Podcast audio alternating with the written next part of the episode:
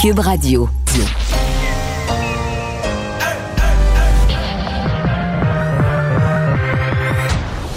deux, deux, deux, deux animateurs cohérents, deux visions différentes. Une seule émission, pas comme les autres. Mario Dumont et Vincent Dessureau. Cube, Cube Radio. Bonjour tout le monde, bienvenue. J'espère que vous avez passé une belle fin de semaine. Euh, c'est lundi, notre premier rendez-vous de la semaine. On va vous résumer euh, dans les deux heures qui viennent cette journée en actualité. Lundi, c'est Alex qui est là. Salut Alex. Salut Mario.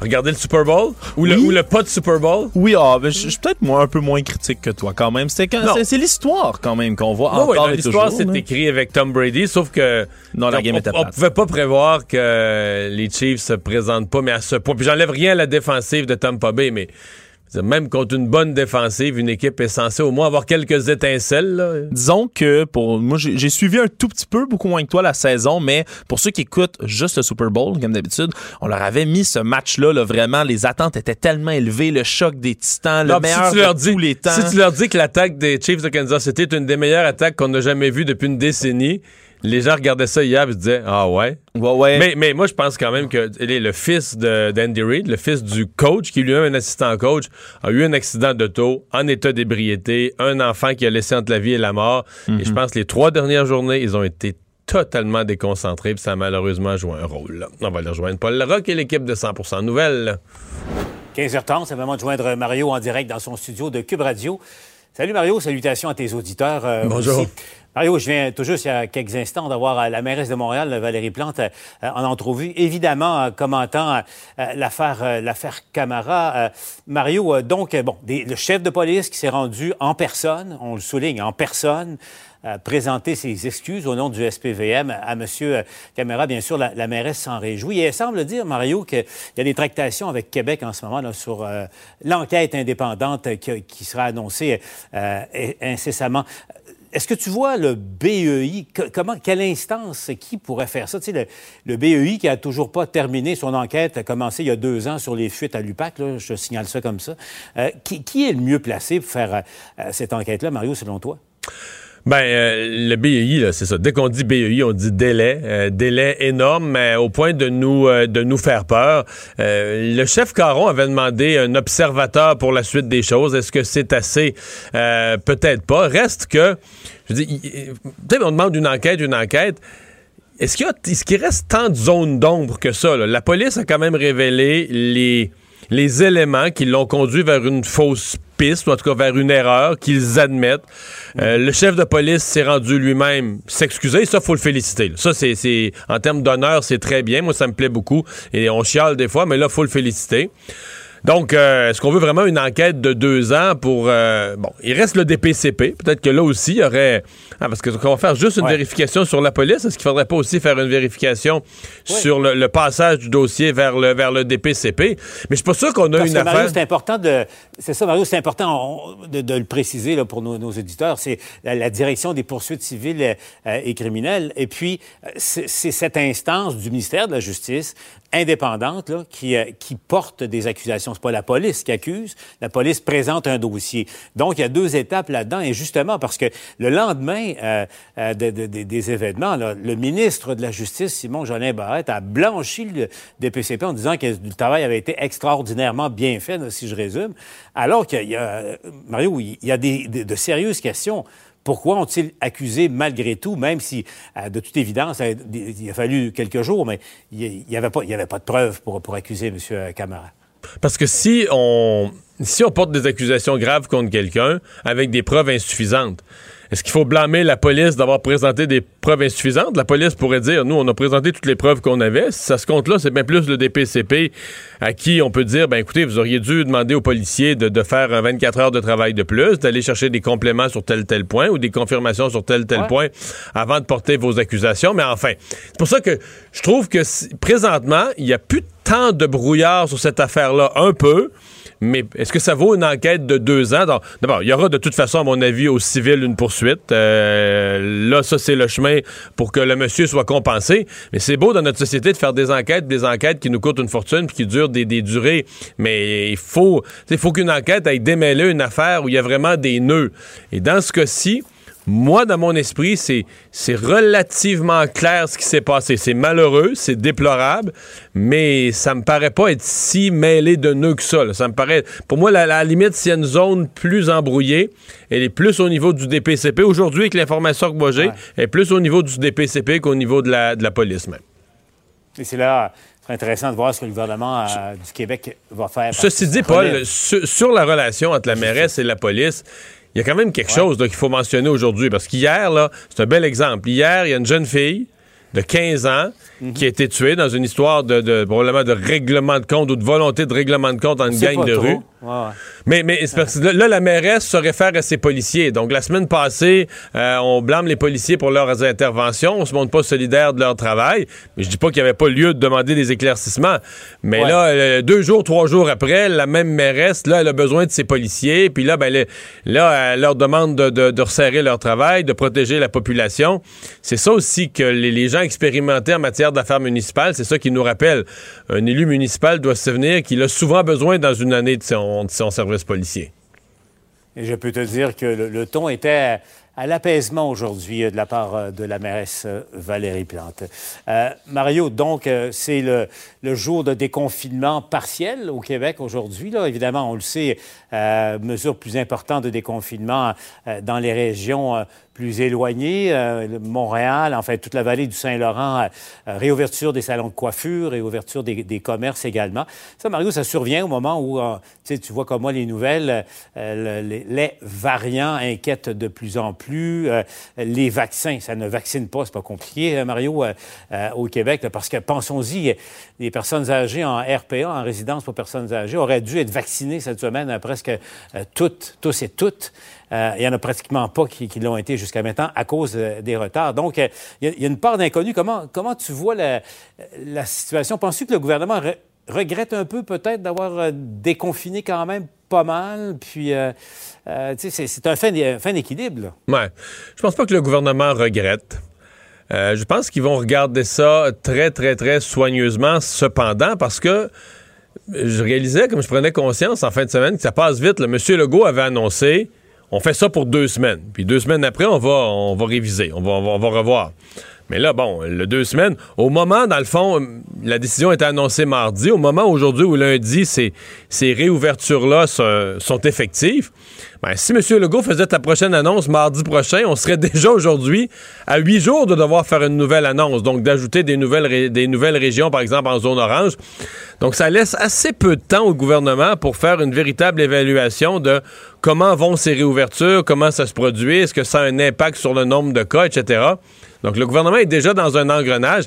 Il y a plusieurs régions, je pense aux gens de l'Outaouais, je pense aux gens des cantons de l'Est, plusieurs régions qui s'attendent déjà là, que ça va être leur tour de passer en zone orange. Même les gens de la région de Québec, je veux dire à Appalaches, ça va être leur tour de passer en zone orange, la, la, la, d'avoir, de se faire annoncer ça la semaine prochaine, de se faire annoncer ça dans, dans je sais pas, 7, 8, 9 jours. Alors, le gouvernement va être sous pression assez vite, avec quand même peu de temps pour mesurer là, comment les choses, euh, les choses évoluent. Et avec l'autre risque, on va se laisser là-dessus, Mario, c'est l'autre, variable, l'autre pièce du casse-tête. Veut, veut pas, les, les semaines de relâche et les, les, déplacements potentiels d'une région à l'autre et donc les contacts additionnels que ça peut amener. Ça aussi, Mario, le gouvernement ne peut, pas, peut pas laisser libre cours à, à, d'autres exagérations comme on a connu dans le passé. Ben, c'est ça. Quand M. Le, Legault a annoncé, bon, pour le 8 de février, donc pour aujourd'hui, des réouvertures, il a dit notre prochaine date, ça va être le 22. Mais ça, le 22, c'est, juste, juste, juste le lundi, le, début des... Parce que finalement, il y a deux semaines de relâche. Il y, il y a plus, la, plus de régions qui sont première semaine de mars, mais je pense qu'il y en a quelques-unes qui sont fin février. C'est drôle. Euh, je serais pas surpris, moi, que le déconfinement soit bien, bien, bien tranquille, peut-être minimal à une région ou deux pour le 22 février à cause de ça. Je serais pas surpris qu'ils se donnent un autre deux semaines, justement, pour faire le, pour faire le saut de mouton des, deux semaines de la relâche. Comme par hasard. Et, reporter ça, justement, reporter ça au lundi de tout de suite après la relâche et qui va tomber, je sais pas, autour du 10 mars. Mais je ne serais pas surpris qu'on repousse cela.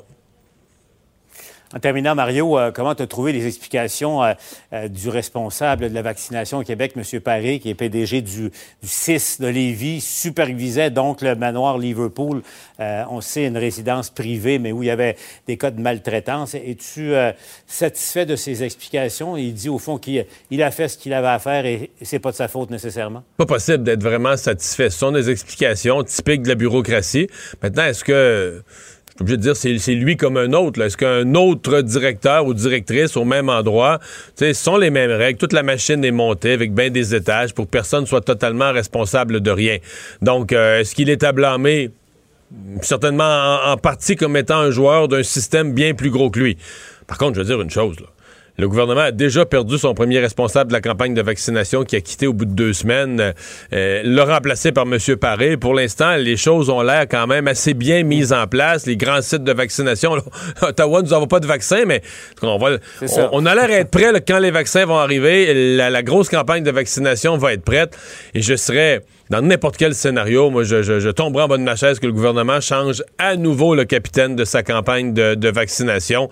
Euh, je pense que pour celle-là, on, va, on va passer l'éponge, puis on va dire, ben c'est ça, la bureaucratie est faite de même, puis c'est bien plate, et on va se croiser les doigts que la campagne de vaccination pilotée par M. Paré euh, fasse, fasse oublier euh, ce qui s'est passé dans Chaudière-Appalaches. Parce que c'est, ça, c'est la campagne, c'est l'opération essentielle pour le gouvernement du printemps qu'on n'a pas le droit de rater. Ah, je serais surpris qu'on change le capitaine du bateau à ce date-ci. Mario, je te laisse retourner à ton émission à Cube Radio. Merci. Et on se retrouve demain.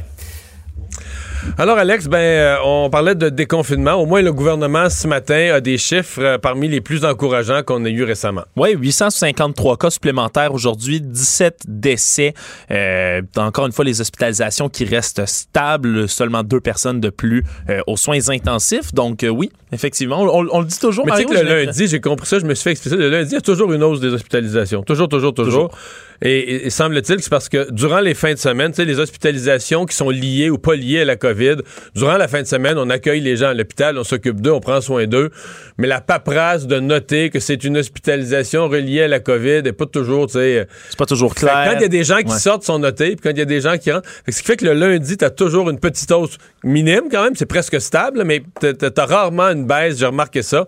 Et il y, a une, euh, y a une explication très concrète. Donc, on va revoir probablement demain, après-demain, s'il y a des baisses des hospitalisations qui se poursuivent. On va peut-être voir ça apparaître. Remarque que ça se peut que ça se stabilise aussi parce que le nombre de cas euh, a été sur un plateau quand même depuis, depuis une semaine. Oui, puis tu parles des lundis. Moi, qui fais les lundis avec toi, presque tous les lundis, justement, on dit toujours que les cas, peut-être à cause de la fin de semaine, c'est plus bas, mais là, on dit ça à tous les lundis, puis ça, ça baisse. ça, ça baisse plus dans la semaine. C'est-à-dire que ça, ça baisse le lundi, ça baisse souvent le, dimanche, lundi, mardi, puis là, ça reste comme ça toute la semaine, mais c'est par palier. Mais au moins, tous les paliers, les, marches de l'escalier s'en vont dans la bonne euh, direction.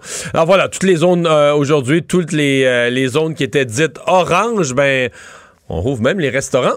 Ben oui, Saguenay-Lac-Saint-Jean, Bas-Saint-Laurent, Gaspésie, Abitibi-Témiscamingue, nord du Québec, la Côte-Nord aujourd'hui qui changeait de palier, tombait en zone orange. Évidemment, les commerçants, euh, les restaurateurs aussi qui commencent à respirer un peu mieux. Hein. Les restos, les gyms qui sont ouverts, euh, entre autres dans des régions comme l'Abitibi-Témiscamingue qu'on nomme qui avait eu seulement 15 nouveaux cas de COVID en une semaine la semaine dernière. Donc, euh, ça permet de souffler un peu plus. Couvre-feu aussi qui est repoussé là, de 8h à 9h30, 21h30. Donc, puis les commerces essentiels qui rouvrent leurs portes comme partout au Québec, mais c'est vraiment, comme je le disais, les restaurants et les gymnases qui ouvrent sous certaines conditions. C'est certain, par contre, qu'il y, a encore euh, beaucoup de personnes, beaucoup de propriétaires de restaurants, entre autres, qui disent qu'ils ouvrent à perte. Euh, c'est souvent difficile de d'approvisionner les stocks, euh, de, de, les items du menu, par exemple. Les, les, histoires personnelles que j'ai entendues, des gens qui réussissent à, à, à pas fonctionner à perte, là, parce que, tu sais, mettons, le restaurateur, euh, tu sais, des fois, c'est le, restaurateur ou la restauratrice avec le conjoint, il s'arrange, un seul employé, tu vois. On, réduit les coûts tellement au minimum, là, tu sais, on restreint, on restreint les coûts de telle sorte que on finit par euh, on finit par être rentable. Mais mm. on pourrait pas, si on opérait régulier avec du personnel régulier et tout ça. et tous les euh, items sur le menu, par exemple. On serait pas capable, avec, euh, avec 25% des tables. Puis Parce qu'il reste que le fait d'avoir les gens d'un seul noyau familial aux tables, à moins de l'exception de deux personnes. Mais il reste que c'est ça t'enlève un paquet de repas, là, tu sais, de gens entre amis, puis tout ça, fait que ça tout, tout restreint tes revenus. Oui, c'est certain. Comme tu le dis, c'est un registre des clients qui est nécessaire. Deux adultes maximum à une seule table. Réservation obligatoire. Carte d'identité aussi qui est obligatoire. Donc, ça, on veut évidemment Et- aider. J'ai hâte de voir. euh, Je comprends qu'il y a certains il y a des types de restaurants. Il y a certains restaurants où, surtout le soir, généralement, on réserve. Tu sais, on va aller souper à 7h, à 8h, à 6h, on réserve. Mais mettons, euh, j'en nommerai pas, là, mais une cage, un Mike's, un Saint-Hubert le midi. là. As-tu déjà réservé là, toi? Non, mais dis- Ouais, mais dis- le soir, c'est mieux. Le Non, on midi- part du bureau, on va aller dîner à la cage. Là. On part du bureau, on va aller dîner chez Saint-Hubert. Je pense pas qu'il y a beaucoup de gens qui réservent. Là, euh, Non, mais je, je sais pas si c'est des ce qui est pas clair. Mais c'est si techniquement, des ça serait, ça serait illégal. Mais une réservation peut-être euh, 15 minutes, on s'en vient dans 15 minutes, est-ce qu'on peut réserver? Si J'imagine. t'es sur le trottoir, si t'es sur le trottoir avec ton sel, puis tu dis là, je vais franchir la porte là, là. Ouais, Il y a de la mais- place. Mais je sais pas, je pense que j'imagine, en tout cas, là, puis je peux me tromper, que c'est vraiment pour être certain qu'il n'y a pas trop de Ouais. monde dans un restaurant. Par exemple, que on- Non, c'est aussi, semble-t-il, plusieurs raisons. C'est pour contrôler les. Mais c'est aussi parce qu'on ne veut pas se retrouver. Parce que quand les gens comme ça. euh, c'est un bel exemple, le Saint-Hubert. Quand les gens pas réservé à l'avance, souvent, ça crée un attroupement dans l'entrée. Parce- Ah, ben oui. Alors que là, si tout le monde réserve à, à des heures, ben, donc y a pas, techniquement, il n'est pas supposé d'avoir d'attroupement à l'entrée parce que les gens qui arrivent ont chacun déjà une table qui les attend. Ben, les files d'attente le dimanche matin dans les restaurants déjeuner. Exemple. Ça, c'est bon plus longues files à- auxquelles je peux penser dans Très un bon restaurant. C'est fait qu'il faut réserver la veille pour son déjeuner. C'est ça. Si t'as une réservation à 11 h, qu'eux ont le devoir qu'à 11 h, il y a une table libre pour toi. Donc, t'attends pas 20 minutes dans l'entrée à glutiner avec, euh, avec d'autres euh, avec d'autres gens. Donc, c'est ça, semble-t-il, qui est l'esprit de ce de cette obligation qui a été fixée de, de réserver. On va souhaiter à tout le monde que ça se passe bien. Ceux qui sont déçus, ce sont les spas. Oui, ben aujourd'hui d'ailleurs, ils ont fait parvenir l'Association québécoise des spas euh, une lettre au gouvernement Legault là, comme quoi ils sont mécontents parce que dans la réouverture partielle qui se fait justement en jaune orange qu'on vient de citer, ben ils ont été ignorés euh, là-dedans. Ils souhaitent entre autres là que ben pouvoir rouvrir en même temps que les autres parce que à l'automne, il y avait eu le droit de maintenir leurs activités. Il y a des mesures qui sont euh, installées dans les spas depuis un bout. Donc, on, même on dans a les toujours le régions droit aux soins. orange, même dans les régions présentement orange, les spas n'ont pas le droit d'ouvrir. de ce que je comprends, les soins, là, avoir un massage, Oui, ça, c'est correct. Les- faisable, comme mais ça rentre dans les soins personnels. là. Exact, mais tout ce qu'il reste, euh, on- ils peuvent pas maintenir leurs activités. Puis ils citent toutes sortes d'arguments, entre autres, ben les gens qui viennent, c'est principalement des gens seuls ou en couple au spa. C'est des gens qui cherchent à s'isoler naturellement au spa. Tu veux la paix, tu veux être dans ton coin et t'é- t'éloigner des autres personnes. des- je pense que c'est un peu la même chose qu'on craint que dans les gyms, c'est des vestiaires. C'est comme techniquement, c'est beaucoup de contacts, là, tu sais. Ouais, mais ils Même, disent, même si t'as Ouais. pas de contact, tu touches au même. Ce que l'association dit, entre autres, c'est qu'il y avait déjà mis des mesures en place, une panoplie à l'automne passé pour respecter les règles sanitaires qui sont prêts. Euh, il y a 57 établissements membres, là, euh, 57 membres, pardon, là, dans, établis dans 15 régions du Québec qui font partie de l'Association québécoise des spas. Euh, Puis donc, ils disent, c'est un peu le, le même argument aussi qu'avec les musées, Mario, on parle peu au spa. Euh, Ah, ça, c'est bien. Ouais, on parle peu, même la, on cite l'humidité, la température. chuchoter. Faut chuchoter au spa. Oui, ça, c'est bon, ça projette pas. C'est vrai. Ça projette moins, disons-le. Alors, euh, c'est sûr qu'il il- il va toujours y avoir des oubliés là, dans des rouvertures partielles ou tota- euh, des- dans des rouvertures partielles comme celle-là. Mais euh, donc, l'association des spas qui est pas très contente. L'Ontario, qui est un peu en retard sur nous euh, au niveau de la, de la pandémie, là, et qui maintenant est rendu, on vient de reprendre l'école euh, là-bas, ou d'annoncer le retour à l'école euh, pour les dernières écoles. Je pense que c'est aujourd'hui même que les enfants là, qui étaient jamais allés à l'école depuis Noël rentrent. Mais là, on annonce le plan de déconfinement général. Oui, tout à fait. Alors là, c'est un déconfinement par étape et par région, donc, qui va se faire à partir de mercredi. Mercredi, c'est dans trois régions. C'est Kingston, puis les comtés de Prince Edward et Renfrew qui vont pouvoir là, se déconfiner. Par contre, là, pour les zones de Toronto, Peel et York, eux, c'est encore plus loin. C'est le 22 février. Donc, c'est le 10, le 16 et le 22. Le 16 février, c'est 28 régions qui vont ouvrir. Ça a été dévoilé par le premier ministre Doug Ford aujourd'hui. L'urgence sanitaire qui est en vigueur depuis le 26 décembre va prendre fin mardi. Et donc, l'ordre de rester à la maison qui était émis euh, va arrêter graduellement selon les régions. Euh, on parle entre autres là, dans ce déconfinement-là d'une capacité des commerces qui sont jugés essentiels qui va passer de 25 à 50 Les commerces non essentiels, comme ici, qui peuvent réouvrir, mais avec une capacité seulement de 25% euh, Les rassemblements d'un maximum de 10 personnes à l'extérieur. Ça, c'est encore plus complexe que nous. Là. Oui. Les restaurants, les, restaurants, les commerces à 25% 50% ou 100 de, de, de, de, fréquentation selon les pieds carrés de plancher. Ben. Exact. C'est tout un calcul à faire. Puis là, c'est vraiment un maximum de 10 personnes à l'extérieur, mais les rassemblements intérieurs qui demeurent interdits. Euh, eux aussi, là, ils ont des hospitalisations à la baisse euh, qui se chiffrent en bas de 1000 pour une première fois depuis dimanche. Là. Alors, euh, vraiment, du côté de l'opposition, évidemment, on déplore que ça soit peut-être fait trop rapidement. C'est peut-être un peu trop hâtif à être fait. Puis surtout, on regarde à l'œil les régions justement de Peel, York et Toronto, qui sont des zones chaudes toujours. Et là où il y a des variants, Là où il peut y avoir des variants, aussi. en nombre. c'est un espèce d'appel d'offres aux hôtels, mais en le lisant, on comprend un peu mieux ce que vont vivre les gens qui vont revenir de voyage, qui vont payer 2000 dollars euh, pour passer trois jours à l'hôtel. Oui, c'est l'Agence de santé publique du Canada qui a dévoilé aujourd'hui les critères pour les hôtels qui vont vouloir accueillir des voyageurs pendant les fameux trois jours où on va attendre à l'hôtel les résultats du test de dépistage qu'on passe en revenant de voyage. Les hôtels intéressés là, qui ont jusqu'au 10 février pour soumettre leur demande. Donc mercredi soir. Auprès, ouais, auprès de l'Agence de santé publique. Euh, et, et c'est pas tous les hôtels du Québec qui sont admissibles. Il faut être localisé au bon endroit? Non, non, non, vraiment pas, surtout au Québec, parce qu'il faut être situé à moins de 10 km d'un des quatre aéroports internationaux qui sont autorisés à recevoir les voyageurs. Donc, il y a l'aéroport de Montréal, de Toronto, de Calgary et de Vancouver, et c'est tout. Donc, les hôtels... pour nous, il faut être à 10 km de l'aéroport Trudeau De l'aéroport Trudeau, sinon, euh, on ne peut pas être admissible. Euh, entre autres, dans tout ce qui doit être inclus, il faut assurer un transport de l'aéroport jusqu'à l'hôtel ou des places de stationnement si les gens ont un véhicule privé. À l'hôtel, c'est des repas qui sont conformes au guide alimentaire canadien qui vont être livrés sans contact. Une télévision. Les repas conformes au guide alimentaire. Conforme au guide alimentaire. Parle-moi de ça. C'est le cas de le dire. Euh, télévision et radio dites fonctionnelles, puis un accès gratuit au réseau Wi-Fi. Puis pour ce qui est de pouvoir sortir dehors, on dit des périodes essentielles et brèves. Puis ce qui est cité, c'est une pause cigarette, par exemple. Donc tu as le droit de sortir, pour aller fumer. Sortir pour aller fumer, il y a peut-être beaucoup de gens qui vont se découvrir. Mais ça, c'est mais ça, c'est très injuste parce que, mettons que quelqu'un dit, moi, je vais aller sortir pour aller manger une gomme. Tu vas dire non? Ben, j'imagine les gens qui, commencent à se sentir claustrophobes ou euh, je, je, sais pas trop. On se rappelle que le coût de ce séjour-là, c'est de 2000 dollars hein, quand même. Puis si le test est positif, mais là, on est redirigé vers un autre centre euh, où la santé publique là, assure. Où là, on va passer les 14 jours au complet. Oui, vraiment. Euh, mais ma compréhension, c'est qu'on paye, on paye plus. Non, c'est cela. C'est inclus, inclus, dans ton forfait pour 2000 pièces que si t'es positif, t'as besoin des 11 jours de plus. on dit que c'est aux frais du gouvernement, mais t'as quand même payé 2000 dollars pour trois jours ou 14, le cas échéant.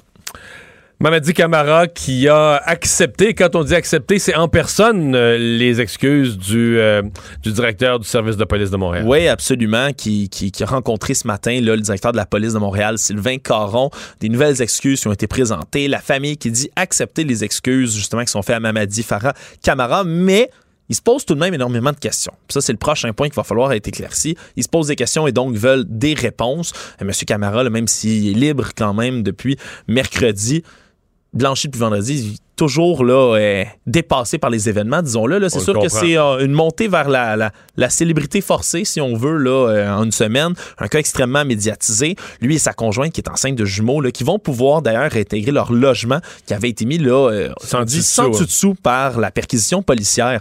Donc, c'est sûr que c'est une autre étape. Entre autres aussi, il va falloir qu'il rencontre les responsables de la Polytechnique où il enseignait. L'université a déjà annoncé qu'ils allaient le réintégrer là, dans ses fonctions, mais il va quand même les rencontrer euh, eux aussi dans le cadre de tout ça. Donc, euh, c'est une prochaine étape, puis il va falloir attendre ben, des réponses, des enquêtes qui vont être faites par la suite. Parlant de la police de Montréal, l'ancien directeur euh, qui a eu un parcours particulier parce qu'il est passé par la direction de la police de Fermont, oui. dans le nord québécois, dans l'intervalle. Et là, euh, il, avait, il l'avait souhaité il revient au SPVM, puis on n'a pas le choix de le, de le reprendre. Oui, M. Philippe Pichet, qui est officiellement de retour avec le SPVM, lui qui, en était l'ex-directeur, il vient de terminer un contrat de prêt de service, on dit à la direction générale donc de la ville de Fermont. Puis il s'est fait confier le mandat d'élaborer ce qu'on appelle le plan de continuité des opérations du SPVM. Donc il vient reprendre des fonctions, il revient dans le décor et donc euh, c'est sûr que ça va être à suivre avec attention ce qu'il va pouvoir faire. je ne sais pas jusqu'à quel point l'actuel chef est content de ça. Là.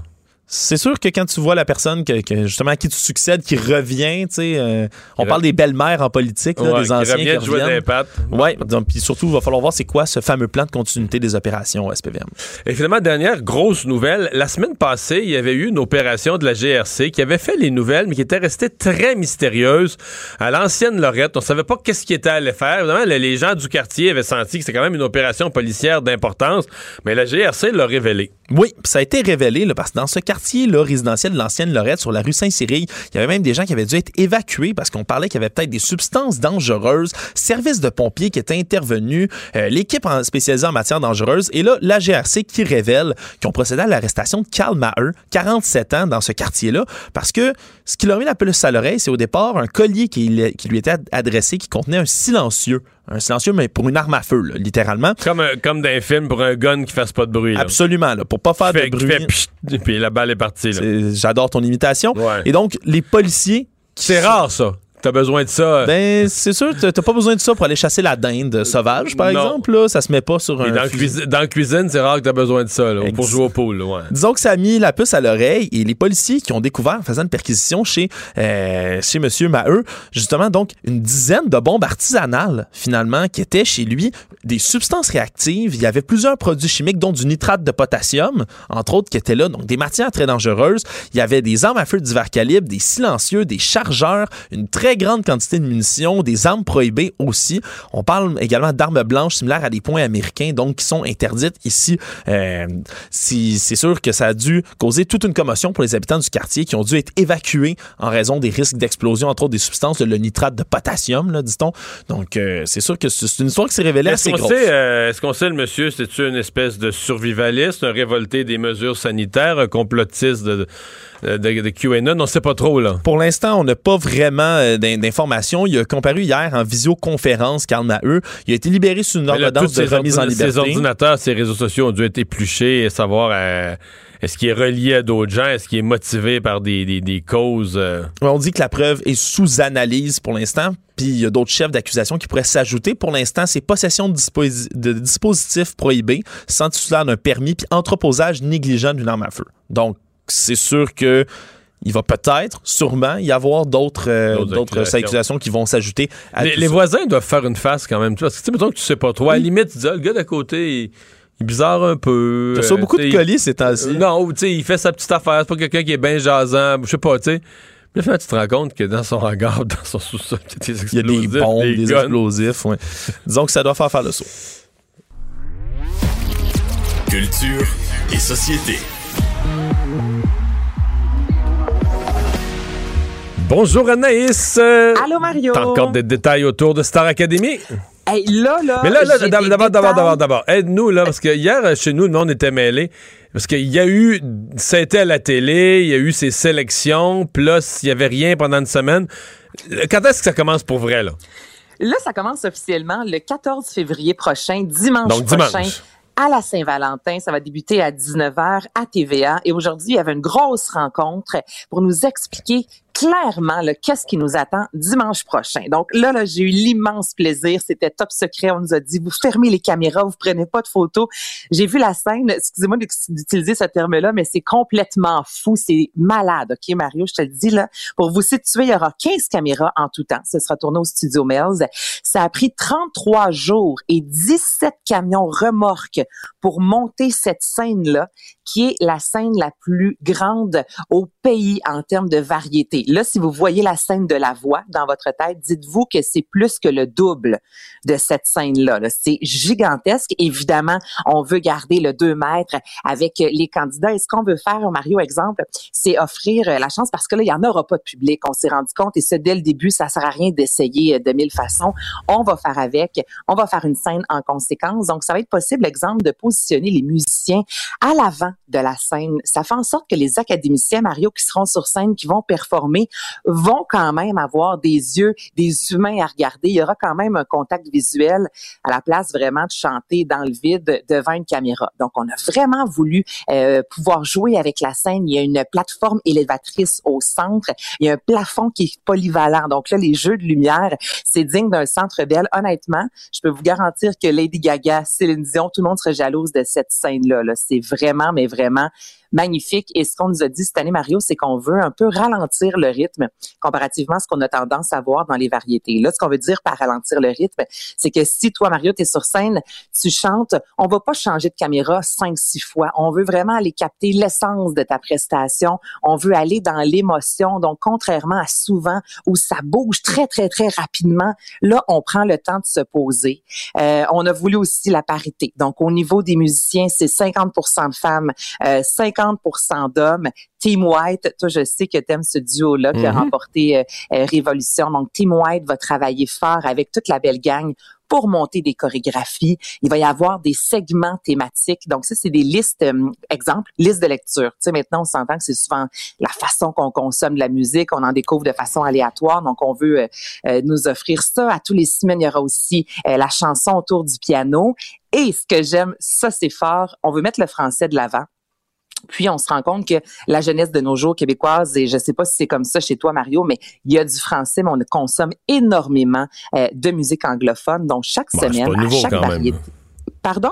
C'est pas nouveau quand même. Là. Non, mhm. non, t'as raison, c'est pas nouveau. Mais là, ce qu'on s'est dit, c'est, ben nous, ce qu'on va faire, chaque semaine, on va introniser une chanson québécoise. Et ça, ça sera dans le segment Les chansons de la nation. Ouais, donc chaque semaine, écoute, on peut ressortir Francine Raymond, comme on peut aller chercher euh, la plus récente exemple de Fouki, qui fera partie d'une nouveau variété. Mais chaque semaine, on intronise une chanson québécoise. On commence presque le variété avec ça pour mettre le français de l'avant. Tu sais, c'est plein de belles initiatives comme ça qui veulent vraiment, on veut faire rayonner notre culture. Donc ça part dimanche et pour de bon. Après ça, c'est quoi? Ça va être tous les dimanches et la semaine, il va y avoir les, quotidiennes aussi. Les quotidiennes, on vous parlait aussi la semaine dernière des émissions qui seront disponibles aussi sur euh, Cube Radio, comme vous prenez, écoutez le gala aussi qui sera diffusé euh, simultanément euh, et ça disait 18h30 en fait parce qu'avant il y a une émission animée par Sabrina Cournoyer. Au niveau des candidats, dites-vous que là présentement ils sont déjà en quarantaine, ils ont passé déjà trois tests qui ont tous évidemment le personne à la COVID. Ils ont reçu des cours Zoom entre autres de voix avec Lara Fabian. Il y a des professeurs, exemple Xavier Dolan qui a envoyé des suggestions donc, eux, le travail est commencé déjà depuis un bon bout de temps. Et dimanche, vous allez voir 21 candidats. Malheureusement, c'est pas 22 comme j'annonçais la semaine dernière. Il y en a une qui a dû être retirée en raison euh, de la COVID. Donc, il y en a 12 qui vont en prendre en direct, Mario, qui rentrent directement dans la maison. Il y en a neuf autres qui devront chanter en direct et il y en a trois qui seront soit sauvés par le public, soit par le corps euh, professoral. Je vous le dis, j'ai vraiment hâte. Là, j'étais excitée, là, je le suis et euh, beaucoup avec tout ce que j'ai entendu et vu aujourd'hui. Bon. Mais ça promet. Bon, ça part bien. Est-ce que Claude Legault est, euh, ma foi, euh, écœuré de la COVID, épuisé de la COVID ou euh, a trop travaillé avec le bye-bye et tout et tout? Ben c'est Claude Legault qui s'en aussi jamais caché. Hein. Lui, il a dit à plusieurs reprises qu'il avait une santé euh, mentale peut-être un peu plus fragile, qui devait souvent prendre euh, plus soin de lui, prendre le temps de s'arrêter. Claude Legault qui euh, a été extraordinaire dans Cérébrum. Je sais pas si tu as eu la chance d'écouter la première saison. Lui qui incarne le psychiatre Henri mhm. Lacombe, sa femme, bon qui est retrouvée décédée. Et là, comme de nombreuses séries, Mario, la première et la deuxième saison a été reportée en termes de tournage. On devait recommencer dans deux semaines à peine, et ça a été annoncé. On ne peut recommencer et on ne sait pas quand ça va recommencer. Donc, c'est l'agent du comédien Marc-Claude Godwin qui est sorti aujourd'hui dans les médias et qui a dit qu'il est en congé de maladie pour épuisement professionnel sur une durée indéterminée. Et c'est pratiquement impossible de le remplacer. Il y a 65 jours de tournage. Il compte, il fait partie de plus de 38 jours de tournage. Il y a vraiment un rôle qui est clé. Donc, pour tous ceux et celles qui attendaient impatiemment la deuxième saison, ben, il faudrait être patient finalement parce que euh, les tournages ne commenceront pas de sitôt. Bon, mais euh, on lui souhaite euh, de, prendre soin de lui. Oui, euh, exactement. ce soir, une série qui commence, qui est la, qui est la suite, puis pas vraiment la suite d'une autre, là. Hein? ça, c'est un spin-off, OK? Pour, on a eu Alerte Amber qui a connu un franc succès à TVA. Qui a connu un franc succès parce que c'était excellent, là.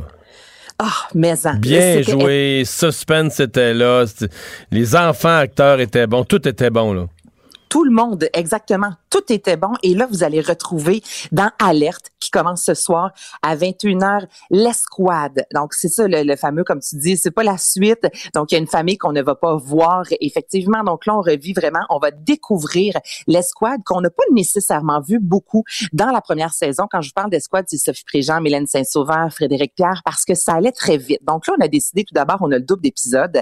Euh, encore là, au niveau de la réalisation, dans la première saison, euh, on cherche un enfant qui est disparu. Tout ça se passe sur quelques jours. Ça va vite, vite, vite, vite, vite. Là, pour la deuxième saison, on a décidé de s'inspirer de Mindhunter, entre autres de cette série américaine où c'est plus lent où on a le temps, là, on fait des plans qui sont un peu plus longs. On veut faire monter le suspense. Vous allez voir aussi au niveau de la coloration, par moments, c'est très lourd, euh, c'est très foncé. Il y a plus, là, il y a de la pluie, Mario, là, tout au long presque de la série. Et dites-vous que c'était pas voulu. C'est ça que Charles Lafortune nous disait. C'est qu'il y a plus tout le long. Puis à Mani, ils se sont dit, ben, on n'a pas le choix de faire avec. Donc, dans la majorité de la série, vous, vous allez voir de la pluie, mais c'est ça qui se passait pendant qu'on tournait. Et euh, il y a une scène, euh, Mario, qui m'a chamboulé littéralement. Et cette scène-là, je peux pas en dire beaucoup, mais c'est avec un camion bélier. Et la scène a été tournée cinq, six fois, ce qui est extrêmement rare en télévision québécoise qu'on peut autant tourner de fois parce qu'on voulait s'assurer que tout, tout, tout, tout, tout était parfait. Cette scène-là, ensuite, Charles Lafortune, qui est producteur, l'a envoyé à deux, trois personnes de haute estime pour voir leur réaction. Et la réaction de tout le monde, c'est t'as de la misère à respirer. OK, ça fait mal, c'est bouleversant, c'est choquant. Donc ça c'est une des scènes fortes que vous allez découvrir ce soir, c'est pas pour rien que c'est à 21h et c'est vraiment euh, je vous dirais le la scène qui va lancer la série et on reprend là où la saison dernière s'est terminée. Donc, c'est Renaud Magloire, soit Frédéric Pierre, qui découvre sa sœur qui s'est fait euh, sauvagement assassiner. Et là, on part, mais on a le temps de s'asseoir dans les enquêtes. On découvre un peu la vie de chaque euh, personne de l'escouade. J'ai vu un seul épisode et j'ai extrêmement hâte de voir la suite. Ça commence ce soir à 21h. On a hâte de voir ça, certain. Merci beaucoup, Anaïs. À demain. À demain. Bye bye. Il explique et démystifie l'économie. Pierre-Olivier Zappa, à vos affaires. Salut Pierre-Olivier. Salut Mario. On avait déjà un transporteur euh, spécialisé en vacances Air Transat qui est, qui est sous le coup d'une offre d'achat à l'étude. Est-ce que l'autre joueur dans la même industrie va vivre la même chose?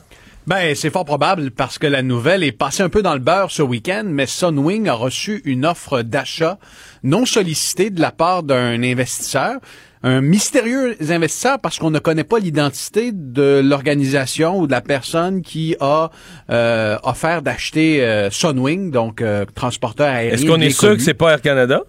Euh, ben, écoute, ce serait peu probable que ce soit Air Canada qui essaie déjà d'acheter Transat. Alors, euh, la rumeur veut, et c'est une rumeur ben, tant qu'à avoir le, monopole. ben, oui, tant qu'à être gros. Euh, mais bon, la rumeur veut, et la rumeur a été relayée dans les pages du Globe and Mail, euh, que ce soit WestJet, parce que WestJet avait déjà eu des, des discussions avec Sunwing par le fait passé. qu'on passerait vraiment de quatre joueurs à deux, là. Ben, écoute, je, suis rendu une étape plus loin, advenant que tout ça soit approuvé et, complété. Euh, si, si éventuellement cette rumeur-là se concrétise et que les autorités réglementaires donnent leur feu vert, on se ramasse d'un marché à quatre gros joueurs à deux joueurs. Donc un gros Air Canada et un, gros WestJet. Et ben on sait ce que ça veut euh, ce que ça veut dire pour le consommateur. À court terme, les prix vont baisser à cause de la pandémie, mais avec la consolidation du marché canadien, les prix les prix risquent d'augmenter. Et on a simplement à regarder dans le passé pour euh, pour voir ce qui nous attend. Euh, on se souviendra 11 septembre 2001. Euh, les, les, le World Trade Center, euh, crise du transport aérien, les prix avaient baissé de 18% en 2001, mais il avait augmenté de 25% en 2003. Même chose pour la, la, la, récession de 2008. Les prix avaient baissé de 21% de mémoire, puis trois ans plus tard, les prix avaient augmenté de 24% euh, Parce que ces crises-là favorisent la consolidation, moins de, moins de joueurs, moins de liaisons, moins de choix, et donc des prix plus élevés. En tout cas, on verra ce qui va se passer avec Sunwing. Contrairement à, ben, corrige-moi si je me trompe, Air Transat faisait évidemment les, les charters avec les, tout inclus vers les, destinations du sud, mais par exemple en été, quand les gens vont moins dans le sud, il y a plusieurs destinations européennes. Est-ce que Sunwing faisait ça aussi ou Sunwing faisait juste du juste du forfait voyage? Ben écoute, ils ont, un modèle d'affaires basé sur le, voyage euh, dans, dans les destinations soleil. Ils ont aussi euh, une division dans les, jets privés. Euh, ils ont beaucoup d'hôtels, donc ils ont un modèle d'affaires un peu différent de celui de Transat. Dans le sud, ils Ils ont leurs propres hôtels, Sunwing. hein? E, exactement. Donc, c'est un, ah modèle ah un peu différent. Et, et Sunwing appartient à la moitié à une riche famille et l'autre moitié euh, au groupe TUI, qui est un groupe européen euh, dans, dans, le, dans, les vacances, dans les forfaits vacances. Euh, donc, ce serait intéressant de voir comment l'industrie canadienne va se transformer. Et oubliez pas que d'ici la semaine prochaine, euh, les autorités européennes canadiennes doivent se prononcer sur la transaction entre Air Canada et Transat.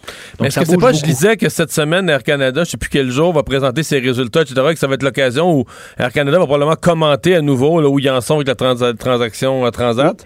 Ils, vont commenter lors des, prochains résultats trimestriels. J'ai pas la date exacte, Mario, mais Il me semble que c'est cette semaine, euh, je crois avoir vu ça à, chaque fois qu'Air Canada et son PDG, Kellen Ravenescu, qui va bientôt prendre sa retraite, euh, se font poser des questions, même lors des, des, résultats trimestriels, ils répètent la même chose. On attend l'approbation des autorités réglementaires, etc., etc. On verra s'ils vont être plus loquaces, mais la balle est vraiment dans le camp des autorités européennes, de la concurrence, du, euh, du ministère des Transports chez nous, qui doivent dire si oui ou non cette transaction-là va aller de l'avant. Mais pendant que je te parle, je regardais l'action de Transat à la Bourse de Toronto c'est un indicateur. Euh, tu vois, aujourd'hui à la fermeture, 4,80 c'est quand même 20 sous de moins que l'offre d'Air Canada à 5 Donc, il y a probablement des gens qui pensent qu'il y a encore énormément de risques puis qui c'est pas acquis que cette transaction-là va aller de l'avant. Et tu t'imagines, dernière hypothèse là-dessus, euh, Air Canada, ben ça nous tente plus, on n'en veut plus de Transat. Tu t'imagines, euh, même si les autorités donnaient leur feu vert, il est toujours possible qu'Air Canada dise non, nous, ça ne nous intéresse plus. Et l'objectif principal d'Air Canada en rétrospective avec cette transaction, c'était d'éliminer un joueur, c'était d'avoir moins de concurrence sur le marché, de le consolider. Là, je veux dire, Air Canada n'a plus besoin d'acheter Transat, parce que si Transat n'est pas acheté par Air Canada et qu'il n'y a aucun autre repreneur, ben Transat risque fort de mourir. Donc, on verra bien, mais il y a beaucoup d'incertitudes encore là sur cette transaction. Et finalement, ben euh, réouverture des commerces. Je pense dans le monde économique québécois, la, nouvelle serre simple et claire qu'on retient aujourd'hui, c'est celle-là. On peut rouvrir. Tu sais, puis on peut garder en tête que la facture du confinement est quand même élevée. Il y a près de 100 000 Québécois qui ont perdu leur job au mois de janvier. Quand on regarde par rapport à l'an dernier, à la même date, on a encore un gros déficit de 200 quelques mille emplois. Donc, euh, euh, oui, c'est difficile de pas pouvoir aller acheter des biens non essentiels pour un consommateur, mais pensez à celui ou celle qui fait vivre sa famille parce qu'il travaille dans le commerce de détail, parce qu'il travaille, il est propriétaire d'un salon de coiffeur. Ça a été un mois euh, et, les dernières semaines ont été difficiles. Là, on rouvre aujourd'hui et on sent que pour le moral des gens, tu sais, il y a comme une dimension psychologique à retourner chez le coiffeur, à jaser, à raconter tes problèmes à, ton barbier. Alors ce soir, euh, je vous présenterai un court reportage à l'émission. Je, suis allé faire un tour chez Ménic, le barbier des ah sportifs et des célébrités. Euh, et il y avait beaucoup d'effervescence, je peux dire, surtout avec les récentes performances de, du Canadien de Montréal. Ah oui, parce qu'il est question de cheminée, il est question de cheveux, mais il est aussi question de sport. surtout question de sport. Bonne émission. 18h30 à vos affaires euh, ici sur Cube Radio et évidemment à LCN. Mario Dumont et Vincent Dessureau. Inséparables comme les aiguilles d'une montre. On parle beaucoup de réouverture aujourd'hui euh, au niveau des, euh, activités commerciales, des, des, services de coiffure et autres. Mais dans cette annonce du gouvernement, il y en avait aussi une partie qui concernait les, euh, les études postsecondaires, donc comment on allait gérer la présence des jeunes ou accroître la présence des jeunes dans les cégeps et universités. Euh, il y a un cégep, il y en a peut-être d'autres, mais il y a un cégep, entre autres, qui n'a pas attendu les directives du gouvernement, du gouvernement à ce chapitre. C'est le cégep de Sherbrooke. On parle tout de suite à la directrice générale, Marie-France Bélanger. Bonjour, Madame Bélanger. Bonjour, M. Dumont. Parce que ce que M. Legault avait souhaité, au moins une fois par semaine, que tout le monde soit présent, etc., c'est des objectifs que vous aviez déjà fixés à, votre rentrée?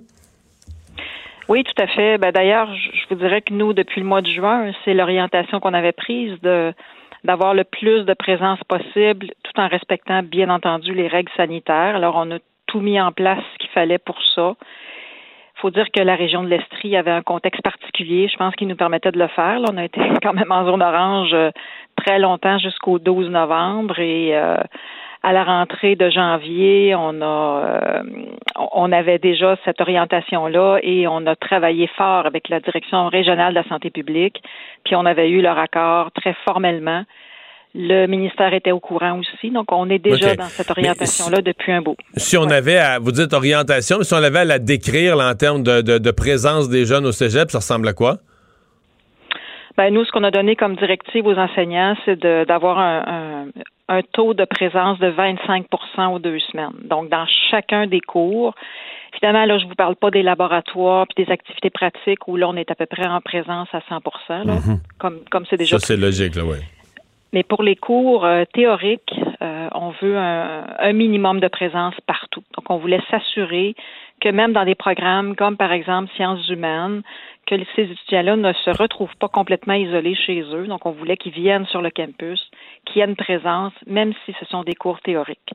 Et là-dessus, la santé publique a été euh, très clair avec nous. Donc, ils ont fait l'analyse sérieusement, puis nous ont dit parfait. Ils ont même été jusqu'à recommander un seuil minimal de présence, compte tenu de la situation, compte tenu de notre capacité à bien gérer les cas, compte tenu du, du contrôle qu'on a réussi à avoir durant toute la session d'automne euh, et de l'impact surtout pour protéger la santé psychologique de nos étudiants.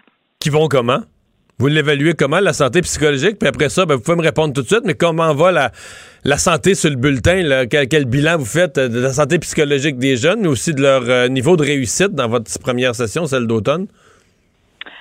Ben écoutez, le taux de le taux de réussite, il va falloir attendre un petit peu pour avoir les impacts plus euh, plus clairement. C'est sûr que nos étudiants ils trouvent ça difficile quand même.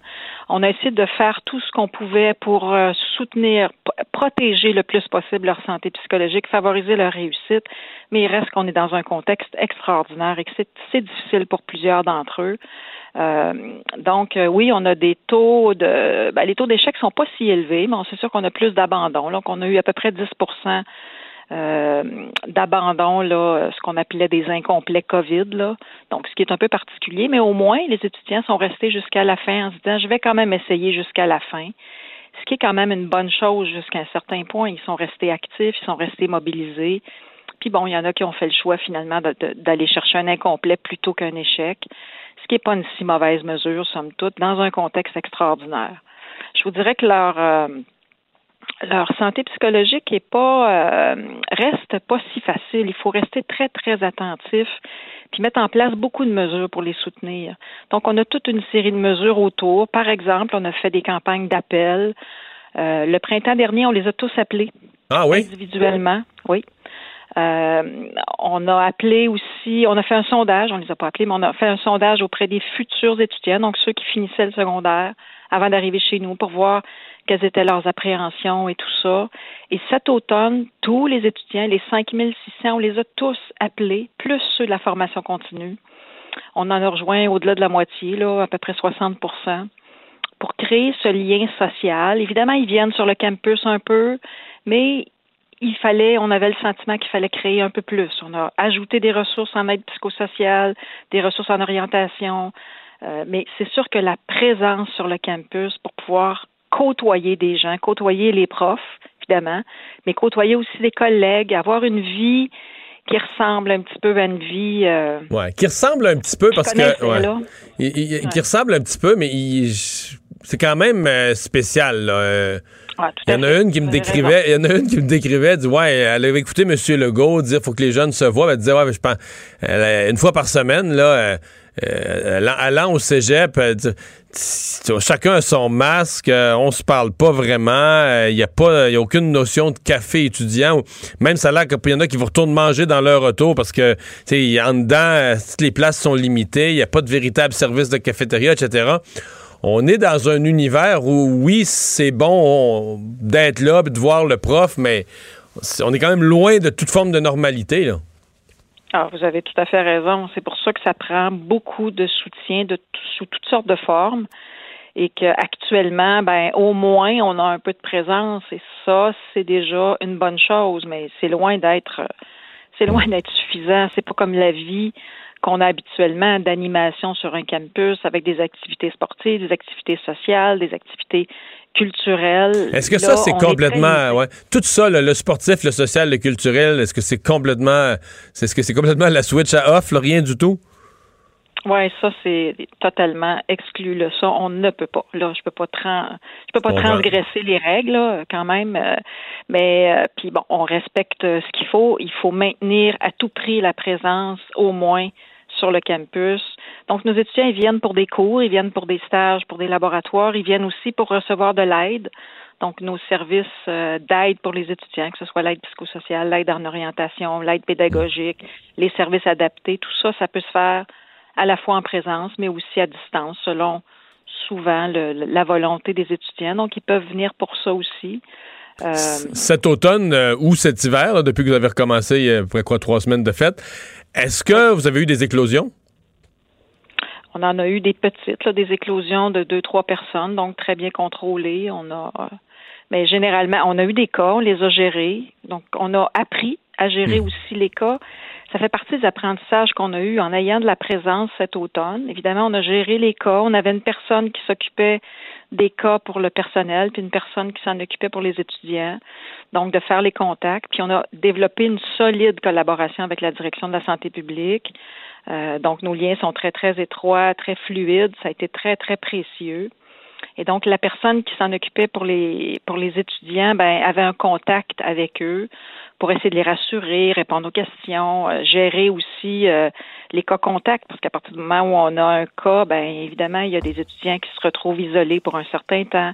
Donc, on avait des ressources pour soutenir les enseignants, pour prévoir du tutorat. Donc, il fallait, il y avait beaucoup de choses à organiser. Fait nous, on a appris de ça cet automne. On a pu expérimenter des choses, on a développé des pratiques. Euh, quand on, à partir du 12 novembre, on était en zone rouge, on a maintenu quand même un peu de présence, on a distribué des masques de procédure à tous nos étudiants, donc on le fait systématiquement maintenant. On a rodé ça aussi, là, pour, parce qu'au début, euh, on a des ratés, là. Je vous cacherai pas que tout n'est pas parfait. Il faut, il faut pratiquer, il faut assurer l'approvisionnement, assurer la distribution, s'assurer que ça marche. Et là, maintenant, ça marche. On distribue les masques, euh, on fournit les masques de procédure aux étudiants. Comme ça, on est certain que ce sont des masques homologués. On est certain que les étudiants ne sont pas privés parce qu'ils n'ont pas les moyens financiers de, de s'en acheter. Donc, ça, c'est bien installé maintenant. Ben, Madame Bélanger, euh, merci euh, à vous et aux autres cégeps. La meilleure des chances pour la, suite des choses. On espère qu'il y en a qui vont, à partir d'aujourd'hui, commencer à assurer un peu plus de présence. On va souhaiter que ça se déroule pour le mieux de nos jeunes. Merci d'avoir été là. Merci beaucoup. Au revoir. On s'arrête. Mario Dumont et Vincent Dessureau. Un duo aussi populaire que Batman et Robin. Cube Radio. Alors, Alex, on vient d'avoir euh, des chiffres sur l'aventure du FA Gautier, le traversier entre Matane et, Bécomo, euh, qui a été, bon, euh, longtemps en réparation. On pensait qu'on allait avoir la paix après ces grosses réparations. Il est retourné en réparation. Là, on a le portrait d'ensemble de ce qui nous a coûté à date. Oui, on commence à avoir un peu plus de chiffres. La facture globale en ce moment. Puis là, il faut pas faire le saut. Ça inclut le coût d'achat du navire puis celui des traversiers de remplacement. Mais ça s'élève maintenant à plus de 235 millions de dollars, Mario. Donc, le coût d'achat, c'était quoi? C'était 170? Le coût d'achat. chose comme ça? Oui, ça coûtait. Donc là, on est rendu à 60 millions de réparations extra et autres. Ah, ben, euh. le premier bris au propulseur qui avait mis hors service le navire, tu l'as dit, pendant un peu plus d'un an, c'était 22 millions de dollars de travaux. Là, après ça, le dernier raccro qui est survenu dans la mi-novembre 2020, il y avait un nouveau bris au propulseur, même pièce. Euh, ça a déjà coûté, jusqu'à date, 3,5 millions de dollars et un peu plus. Évidemment, il faut rajouter qu'à chaque fois, là, on a acheté d'autres bateaux, on a acheté des bateaux de remplacement. Il y a des coûts qui sont associés au remplacement. Entre autres, là, on a loué un brise-glace de relève pour soutenir le NM Sarema 1 qui remplace là, les Gautier en attendant. Ça, ça coûte 738 800 dollars aux contribuables. Juste la cale sèche, Mario, au chantier, au chantier Davy, en ce moment, c'est 1,8 million de dollars, juste pour ça, la cale sèche. Puis après ça, tu as la main-d'œuvre pour les joints d'étanchéité sur les propulseurs qui doivent être réparés, justement. Juste la main-d'œuvre, c'est 450 000 dollars et plus. Après ça, tu as les pièces de rechange, les remorqueurs, même le service de traiteur aux employés. tout ça, ça monte. tout compter, là. Ça, 549 000 dollars de plus. Donc, ça continue à augmenter. On sait toujours pas en termes de poursuite qu'est-ce qu'on va pouvoir aller rechercher du, du constructeur italien qui techniquement. Absolument pas. Alors, euh, c'est sûr que pour l'instant, la, facture continue à s'accumuler. Je rappelle, plus de 235 millions de dollars à date, cette aventure-là autour de ce, de ce traversier. Donc, ça, ça ne cesse d'augmenter. Le, vaccin d'AstraZeneca, on nous dit qu'on arrive à l'étape finale pour Santé Canada d'une éventuelle approbation, ce qui est toujours pas approuvé au Canada. Euh, mais au moment où Santé Canada l'étudie un peu partout dans le monde, on comme on critique ses limites. Là. Il semble pas être un vaccin aussi complet que les deux autres. Oui, disons qu'il eu beaucoup de critiques, juste, aussi bien même que l'Afrique du Sud, hier, ont suspendu temporairement leur programme de vaccination contre la COVID-19 parce qu'ils utilisent principalement euh, le vaccin donc d'AstraZeneca Oxford pour leur immunisation dans le pays. Parce qu'il y a des doutes, il y a des déconvenus qui s'accumulent autour du vaccin. Mais euh, sur le, variant d'Afrique du Sud, ce variant-là semble être le plus résistant au vaccin, puis en particulier celui d'AstraZeneca. Fait que c'est sûr que pour l'Afrique du Sud, euh, ça tombe pas bien. Là, que autres, ils ont réservé. Disons, le vaccin dont ils ont réservé le plus de doses n'est pas efficace contre le variant d'Afrique du Sud. C'est une, une, étude de l'université de Witwatersrand à Johannesburg qui a euh, sorti les, les détails là-dessus. Ils disent que c'est seulement efficace, Mario, à 22% contre les formes modérées chez les jeunes adultes. on parle pas chez les plus vieux. Chez les jeunes adultes, 22% Évidemment, c'est une étude. Il y en a d'autres qui vont venir là, appuyer ou infirmer ces faits-là. mais ça euh, reste inquiétant. Parce que la protection, tu vois, quand tu l'Afrique du Sud dans l'étude, la protection chez l'ensemble des adultes, pas les 65 ans et plus, mais l'ensemble des adultes aux États-Unis, euh, pas pour les variants, pour la, forme normale de la COVID, tu quand même dans le 70% et plus. C'est pas autant que les 90% des autres, mais ça vaut la peine de vacciner dans ces taux-là. Oui, mais en plus, il y a su d'autres critiques au niveau de l'Union européenne. Un, évidemment, parce qu'il y a eu des problèmes d'approvisionnement entre le Royaume-Uni et le reste de l'Union européenne. Ça, ça a déjà euh, commencé à brûler le torchon. Mais là, on dit qu'il est accusé d'être moins efficace contre, les, euh, contre les, toutes les formes euh, de développement plus graves chez les 65 ans et plus. Alors là, il y a plusieurs pays d'Europe qui ont déjà dit on le donne pas aux 65 ans et plus. on va garder les doses de Pfizer, on va garder les autres doses. Mais je voyais aujourd'hui l'Organisation mondiale de la santé qui a quand même dit ben, il faudrait pas à l'autre extrême être trop pessimiste avec AstraZeneca. Je veux dire, s'il est bon pour les 65 ans et moins, c'est quand même beaucoup de monde sur Terre. Là. c'est, selon, la, selon la bonne expression québécoise, c'est mieux qu'une claque à gueule, pour oui, certain. Euh, même, mettons, nous, au Québec, si on en avait, ben, aux 65 ans et plus, on donnerait les autres vaccins, puis aux 65 ans et moins, on donnerait celui-là. Au moins, on aurait des, euh, ouais. on aurait des, euh, des, vaccins. Mais bon. disons, que ça, disons que ça inquiète là, en ce moment quand même.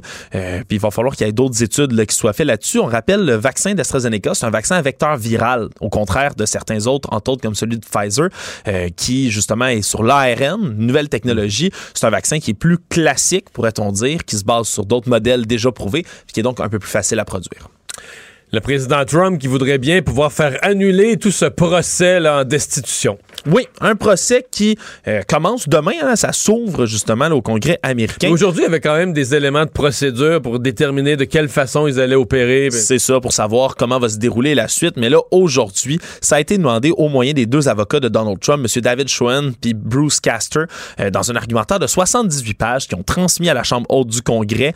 Euh, ils demandent tout simplement là d'arrêter, d'abandonner le, le procès au Congrès. Ils disent qu'il faut le fermer, puis dans tous les cas, euh, c'est absurde. Leur principal argumentaire, Mario, c'est que de poursuivre quelqu'un qui est plus au pouvoir comme ça, c'est complètement ridicule. C'est vraiment leur principale ligne d'argumentation dans tout ça. Ils disent que tout ça c'est inconstitutionnel, que c'est incorrect de faire ça, qu'ils veulent juste le traîner dans la boue, que c'est médiatique. Puis de toute manière, c'est un procès qui semble, Mario, là, euh, jouer d'avance. Hein? Euh, il faut l'approuver au Sénat. On a déjà été au travers de tout ça il y a un peu plus d'un an pour le prochain, le premier euh, procédure de destitution. C'est deux tiers là, complètement qu'il faut pour avoir un verdict. La mathématique est facile. Ils sont 100, puis ils sont 50-50 républicains et démocrates. Ça prend 17. Il y a 45 sénateurs républicains en ce moment qui ont déjà dit qu'ils trouvaient qu'ils n'étaient pas aptes à juger un simple citoyen. C'est ce qu'ils disent. Parce que M. Trump est simplement un simple citoyen. Ils vont s'arranger pour pas voter sur le fond. Ils, vont, ils vont jamais se prononcer à savoir est-ce que ce que Trump a fait mérite la destitution ou pas. Ils vont dire il est plus président. Exact. Fait que la question ne, s'est jamais posée. Ah, c'est inconstitutionnel. Il n'est plus président. On ne fait pas ça. C'est vraiment l'argumentaire qui est avancé.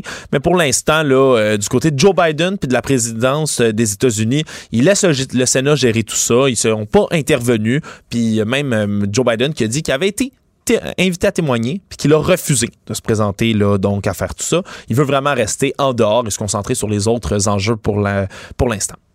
Aux États-Unis avec 465 millions de personnes décédées.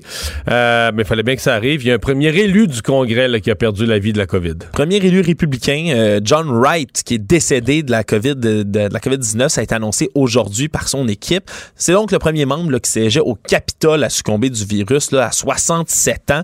il avait été diagnostiqué positif avec son épouse. On dit qu'il a été soigné pour un cancer au cours des dernières années, donc ça aurait peut-être une influence là, euh, sur les complications qu'il a subies.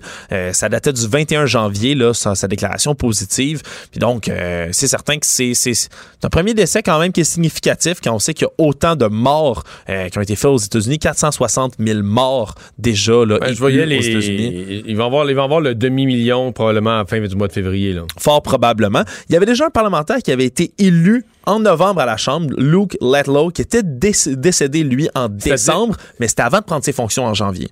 Donc, il n'était ah pas officiellement en fonction. C'était un élu en Louisiane de 41 ans. Mais il y a un candidat aussi qui est décédé.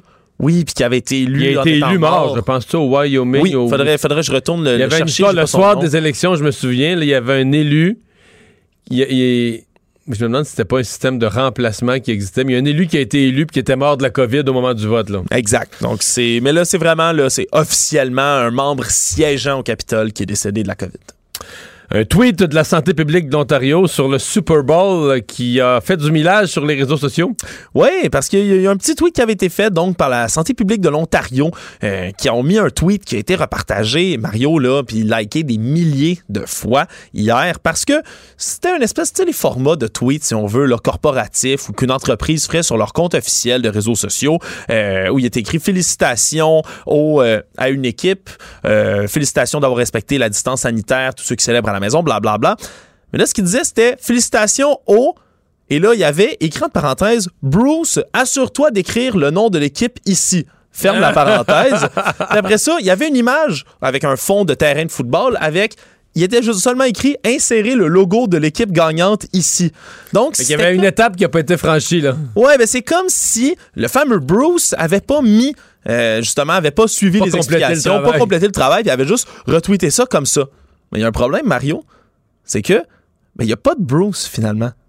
C'était complètement intentionnel de la santé publique de l'Ontario qui ont fait aujourd'hui.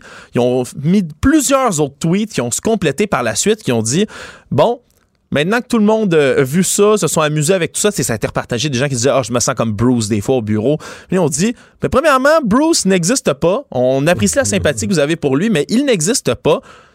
C'est une petite leçon de désinformation et voici pourquoi. Puis ils ont commencé à montrer que euh, le format ne fitait pas, que ça avait été publié par un cellulaire alors que c'est toujours presque des ordinateurs qui publient du côté des réseaux sociaux. Il y avait toutes sortes d'informations, de petits détails qui pouvaient, permettaient. Donc ils ont, donné une leçon de fausses nouvelles avec ça. Oui, passage. Puis en plus, le tweet n'a jamais été délité. Mais j'ai pas l'utilité. Les gens, ça, il me semble que les gens savent bien départager les vraies nouvelles des fausses.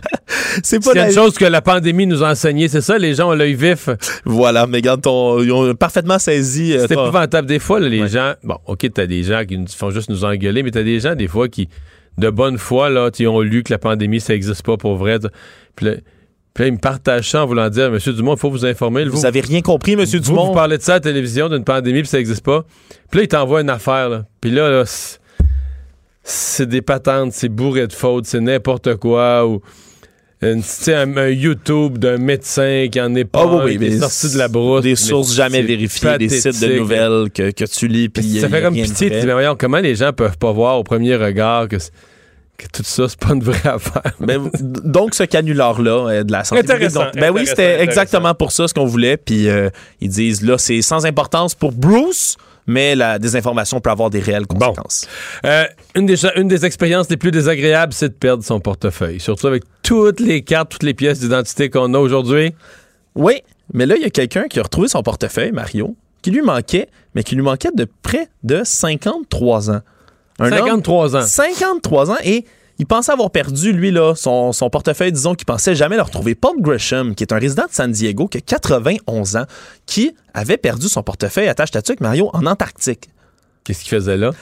il était allé dans les années 60, Mario, en, en octobre 67. C'est un météorologiste de la US Navy, donc de la, marine américaine. donc il pouvait être là. Oui, oui, s'était rendu jusque-là pour escorter une mission de reconnaissance civile, pour aller étudier la météo de, de l'Antarctique, etc. Il avait perdu, dans toute cette épopée-là, son portefeuille. Mais là, il semblerait qu'il y a des gens qui l'aient retrouvé en 2014 dans la destruction d'un bâtiment, que son portefeuille était derrière des casiers, qui ont détruit un mur. Bref, c'est une saga incroyable. Et là, au fur et à mesure, sur les réseaux sociaux, des gens l'ont cherché. Puis là, de la découverte en 2014 de tout ça jusqu'à maintenant, où ils sont retournés lui porter son portefeuille. Ils ont retrouvé son portefeuille. Ils l'ont retrouvé, lui ont ramené. Dedans, il y avait sa carte d'identification de la Navy. Il y avait son permis de conduire dedans. C'est bien conservé quand même au froid, là. Oui, oui, oui, oui. Euh, puis il y avait même une carte de ration de bière. Une Beer Ration Punch Card pour aller chercher de la bière, peut-être dans la base arctique ou à bord du navire lui-même. Donc, euh, c'est très drôle. Il a retrouvé son portefeuille, enfin, qu'il est chanceux. Le remède à la désinformation. Mario Dumont et Vincent Dessureau. Cube Radio. Annonce ce matin de la mise sur pied d'un groupe de travail euh, concernant euh, les personnes victimes d'agressions sexuelles et ce projet de leur donner un, tribunal euh, particulier, un tribunal dédié pour les victimes d'agressions sexuelles ou de violences conjugales. Le ministre de la Justice est avec nous, Simon Jolin Barrette. Bonjour. Bonjour, M. Dumont. Il y avait quand même de la, méfiance face à ce projet-là. J'ai entendu souvent, entre autres dans le domaine du droit, des avocats dire, mais voyons, il n'y a rien qu'une règle de preuve. On peut être courtois, gentil, affable avec une victime dans la façon de la traiter, mais on peut pas changer la façon de déterminer en justice un coupable d'un innocent? Mais effectivement, il ne s'agit pas de changer les règles de droit, mais plutôt d'avoir un encadrement qui va faire en sorte que le système de justice soit euh, adapté aux besoins des victimes d'agressions sexuelles. Et c'est une des recommandations phares du comité d'experts qui a été déposée avant Noël. Et moi, à titre de ministre de la Justice, ce qui est prioritaire pour moi, c'est de faire en sorte que euh, la population québécoise ait confiance dans le système de justice. Et euh, je pense que l'idée d'un tribunal spécialisé en matière d'agression sexuelle et de violence conjugale mérite d'être étudiée. Donc, c'est pour ça que j'ai fait le comité, euh, le groupe de travail euh, qui va se pencher euh, pour savoir comment est-ce qu'on peut mettre en place un tribunal spécialisé. Mais est-ce que, OK, donc là, il y avait un groupe de travail qui cherchait des solutions, ils sont arrivés avec celle-là, vous refaites pas ce travail-là, vous n'êtes pas, pour savoir s'il faut le faire ou pas, vous commandatez un groupe de travail pour savoir comment il faut le mettre en place. Exactement. Donc la décision, d'autres termes, la décision est prise, on le fait. Là. Ben, en fait, on va identifier est-ce qu'il y a des problématiques à mettre en place ce tribunal-là, mais pour moi, c'est clair que je veux donner suite à la recommandation du comité d'experts. Vous vous souvenez, les quatre collègues députés euh, des, quatre, parties, c'est ça. Des quatre, des quatre parties, avec des experts dans le domaine, ont rendu un rapport avant Noël dans lequel ils réclament un tribunal spécialisé. Partant de là, moi, j'ai fait un, un, groupe de travail avec les principaux acteurs du système de justice sont euh, ceux qui opèrent le système de justice. Donc, on parle du DPCP, la Commission des services juridiques, ça c'est l'aide juridique, la Cour du Québec, parce qu'un tribunal spécialisé se trouverait au sein de la Cour du Québec, tel que le formule la recommandation, le ministère de la Justice puis le ministère de la Sécurité publique. Alors, j'assois tout euh, ce monde-là ensemble pour, euh, pour qu'ils travaillent ensemble pour faire en sorte de donner suite à la recommandation. Moi, c'est mon désir qu'un tribunal spécialisé voit le jour. OK.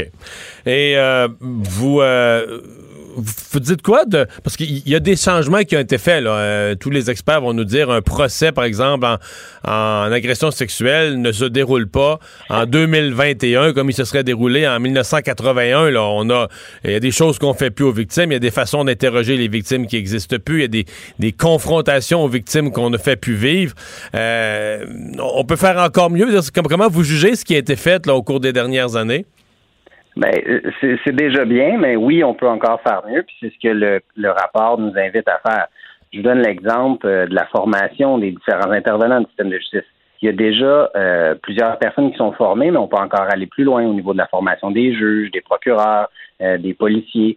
Donc, c'est ce qui est réclamé par les victimes d'agressions sexuelles. Donc, il y a déjà du bon travail qui est fait, mais moi, je pense qu'on peut toujours aller plus loin. et, vous savez, au cours des dernières années, je pense que la place euh, des, de la dénonciation en matière d'agression sexuelle, on a illustré avec plusieurs exemples qu'il y avait certains enjeux avec le système de justice, que certaines personnes n'étaient pas à l'aise de, dénoncer, d'aller devant les tribunaux. Alors, si on peut faire en sorte que l'État québécois facilite la, la démarche d'une victime d'agression sexuelle, je pense qu'on doit prendre tous les moyens pour le faire tout en préservant les droits de chacun, mais en s'assurant que lorsque la victime s'adresse au système de justice, ben, elle puisse être supportée et accompagnée à travers ça. Je pense qu'on est rendu là. le système de justice a évolué dans le temps, c'est une bonne chose, mais il doit être encore plus amélioré. La semaine passée, lorsqu'on a réalisé que Mamadi Camara avait été euh, euh, victime d'une erreur sur la personne, donc euh, inutilement emprisonné. Euh, vous avez, à la période des questions, très rapidement pris la défense du DPCP. Avez-vous parlé trop vite? Non, pas du tout. Vous savez, j'ai également dit à la période des questions qu'elle allait avoir une, enquête indépendante, qu'on est en train de regarder ça. On est à travailler là-dessus présentement. Je pense que c'est un contexte extrêmement malheureux c'est traumatisant également pour euh, pour M. Camara. Ça l'aurait été pour euh, n'importe quel citoyen. Et je pense que euh, ce que j'ai indiqué, par contre, c'est que dès le moment où le procureur au dossier a été informé qu'il y avait des éléments de preuve supplémentaires, elle a décrété un arrêt des procédures. Donc, mon commentaire allait dans ce sens-là que. Ce qui, ouais. Et ça, ça semble être vrai d'autant du côté policier. Il n'y a pas eu de il n'y a, pas eu, on va dire, de cover-up. Dès qu'on a vu qu'il y avait une erreur, on a agi. Mais par contre, ça ne règle pas l'autre question, c'est est-ce qu'on avait accusé trop vite? Est-ce que, est que les accusations très, très graves au sens du code criminel là, euh, ont été déposées contre l'individu euh, avec une insuffisance de preuves? Ben, écoutez, euh, le procureur au dossier doit être convaincu dans sa conviction profonde et personnelle euh, de la preuve, que la preuve est suffisante relativement à l'individu. À partir du moment où le procureur au dossier a perdu cette conviction-là, on l'a vu, euh, mercredi dernier, il a retiré les charges.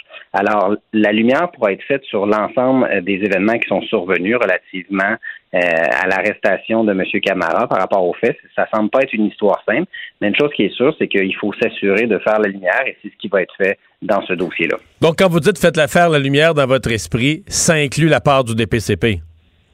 Mais écoutez, le directeur des poursuites criminelles et pénales a un statut d'indépendance particulier. Chacun des procureurs euh, eux-mêmes, ce sont eux sur qui la décision repose en fonction des éléments de preuve euh, qu'ils reçoivent de la part des policiers. Et le travail qui a été fait par euh, le directeur des poursuites criminelles et pénales dans ce dossier-là, ainsi que du procureur, a fait en sorte qu'à partir du moment où cette personne-là a perdu la conviction de la culpabilité de l'individu, l'ensemble de l'information a été relayée et elle a arrêté les procédures comme elle doit le faire en fonction des règles et des directives qui s'appliquent. Donc, je repose ma question, mais autrement, donc euh, j'entends au contraire que l'enquête indépendante que vous demandez sur ce qui s'est passé ou que vous souhaitez, euh, on va en déterminer la forme, mais elle ne regardera pas la part du DPCP.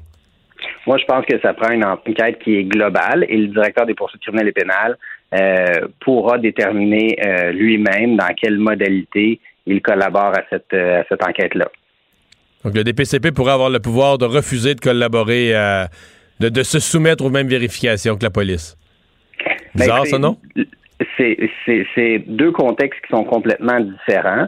Il faut savoir que le DPCP jouit d'une indépendance et que la décision de porter des accusations et non ou non relève uniquement du procureur de la couronne. Mais je suis convaincu que le directeur des poursuites criminelles et pénales va collaborer à toute euh, enquête indépendante qui aurait cours. OK. Vous êtes aussi, euh, je vous ai parlé comme ministre de la Justice, vous êtes aussi le responsable de la langue française. Euh, on attendait de vous un plan sur la langue française euh, à l'automne. On comprend que la deuxième vague a bousculé les plans du gouvernement. Ça a été remis à l'hiver. On a pas mal de neige, là? Oui, effectivement. Et puis, avant Noël, j'ai fait une conférence de presse pour indiquer que j'allais déposer le projet de loi à la session à la prochaine session, c'est-à-dire à cette session-ci qui vient tout juste de débuter au mois de février. Alors, euh, la session s'étend jusqu'au mois de juin et je peux vous dire, M. Dumont, que le projet de loi sera déposé dans les prochaines semaines, avec certitude. Dans les prochaines semaines, avec certitude. Avant le printemps? Durant l'hiver ou? D'ici la fin de la session, parce que j'ai Non, mais là, la fin de la session, la session, elle va jusqu'au 10 juin, là. Effectivement. Donc, d'ici la fin de la session, le projet de loi sera déposé. Faut pas que ça, vous n'avez pas peur qu'il y ait des gens qui vont commencer à dire que ça, que ça traîne de la langue, c'est prioritaire, euh, prioritaire, prioritaire, mais on risque d'arriver euh, tard dans le mandat avec ça, la réforme de la, loi 101? Mais moi, je peux vous dire que j'ai consulté énormément. Je continue de consulter. Je peaufine euh, le projet de loi.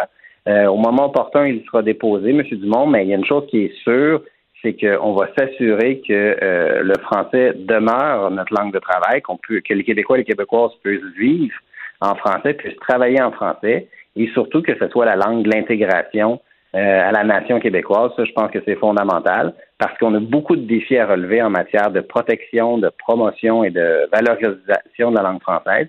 Et le projet de loi va prendre ces différents aspects-là en compte pour s'assurer de la pérennité de la langue française au Québec. Les Québécois ont réagi fortement euh, relativement aux publications des études euh, de l'OQLF l'automne dernier relativement aux exigences de la langue anglaise pour obtenir un emploi ou une promotion à l'intérieur même d'une organisation sur l'île de Montréal. Alors, ça soulève beaucoup d'enjeux et le projet de loi va euh, répondre à ces enjeux-là qui préoccupent les Québécois. Simon Jolin Barrette, merci d'avoir été là. Au revoir, le ministre de la Justice, euh, aussi responsable de la langue française. On fait une pause. Richard Martineau est là dans un instant. Mario Dumont et Vincent Dessureau. Des propos crédibles, avec des fois un brin de sarcasme. Ben, quand les nouvelles sont moins crédibles. Mario Dumont et Vincent Dessureau. Cube Radio. Le, commentaire de Richard Martineau. Des commentaires pas comme les autres. Bonjour Richard. Salut, j'aimerais revenir sur ton entrevue avec Simon Jolin Barrette. OK, il y a des parlons de ça là, le tribunal spécial pour les cas d'agression sexuelle. Il y a déjà un tribunal de la jeunesse. Là, il va y avoir un tribunal pour les agressions sexuelles. Après ça, ça va être quoi les crimes racistes?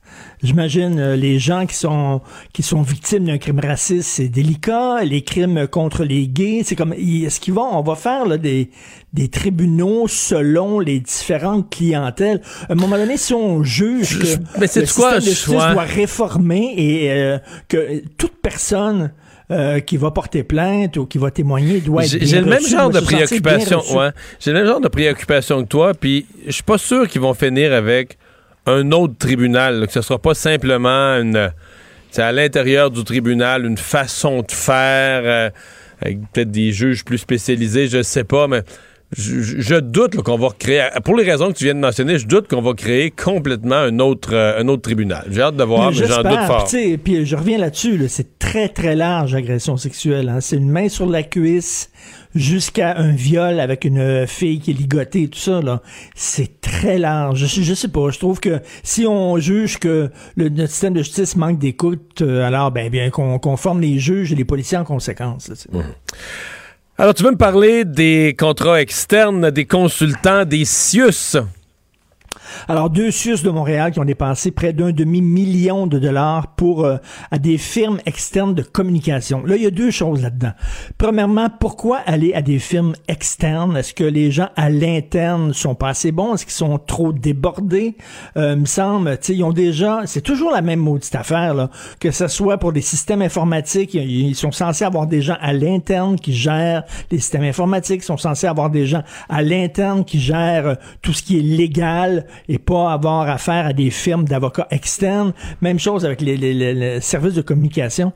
Ça arrive tout le temps. Je sais pas pourquoi ils font affaire à des, gens à l'externe. Est-ce qu'ils trouvent qu'ils ont une plus grande expertise? Si oui, pourquoi d'abord on garde des gens à l'interne pour faire les communications si on juge mais pour approuver? Pas suffisamment bon pour approuver? Non, mais les gens à l'interne. Écoute, je l'ai déjà vécu.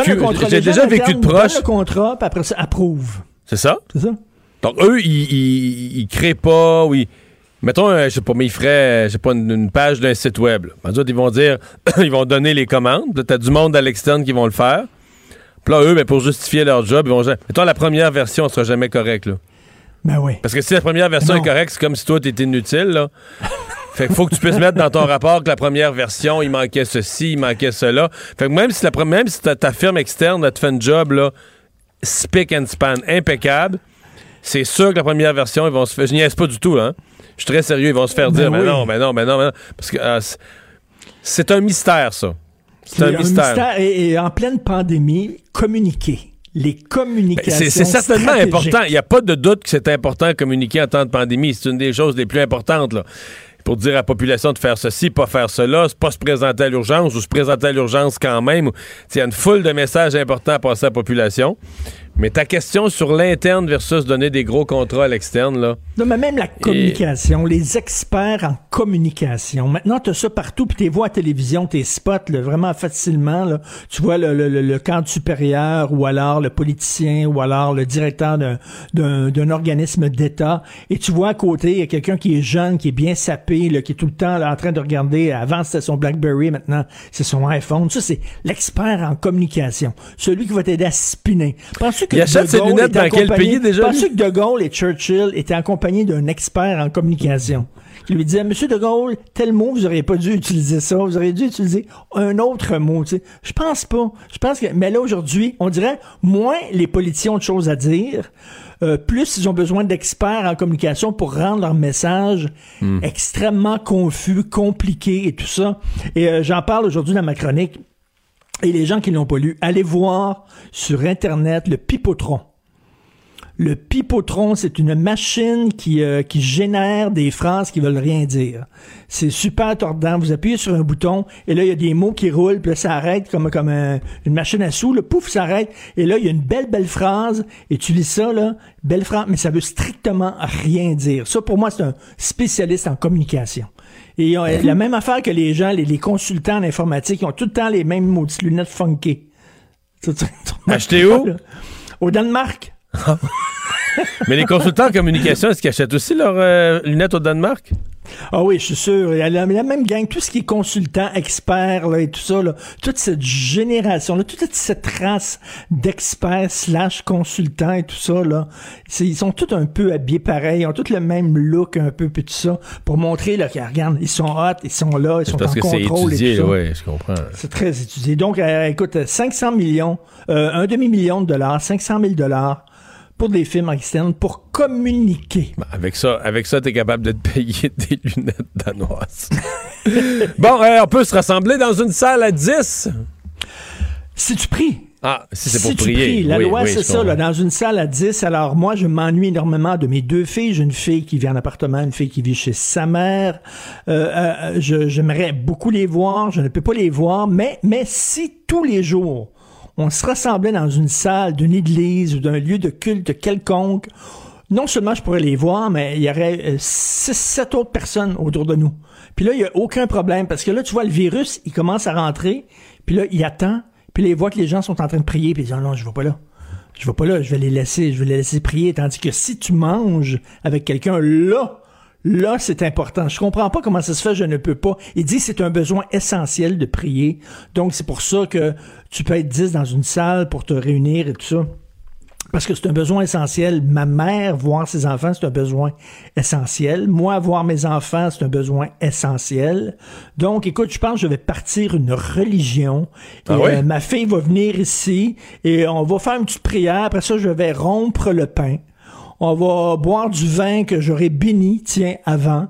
Et là, ça fonctionnerait. Ça, ça pourrait marcher parce que c'est toujours la même maudite affaire. Comment ça se fait qu'on fait des exceptions pour la religion? J'en parlais concernant euh, le documentaire de Marie-Claude. Comment ça se fait qu'on n'intervient pas dans des, dans des sectes? Dès que c'est la religion, oups, on recule. Et là, ben, la religion, OK, on va vous donner, vous, vous avez le droit, sous prétexte d'une rencontre religieuse, de vous rencontrer à 10. Mais je m'excuse, si c'est dangereux, qu'il y a des gens qui pètent ma bulle familiale et qui viennent. Je sais pas pourquoi, lorsque tu as une croix ou un tapis par terre ou quoi que ce soit, là, soudainement, ça devient pas dangereux. J'aimerais qu'on m'explique. C'est une incohérence. techniquement, ils sont censés respecter totalement la, distanciation à l'intérieur. Ben oui, mais moi, si, vient, si elle vient chez moi, ma fille souper, là, elle va avoir un masque, elle va se, elle va se placer à l'autre bout de la table, elle va enlever son masque.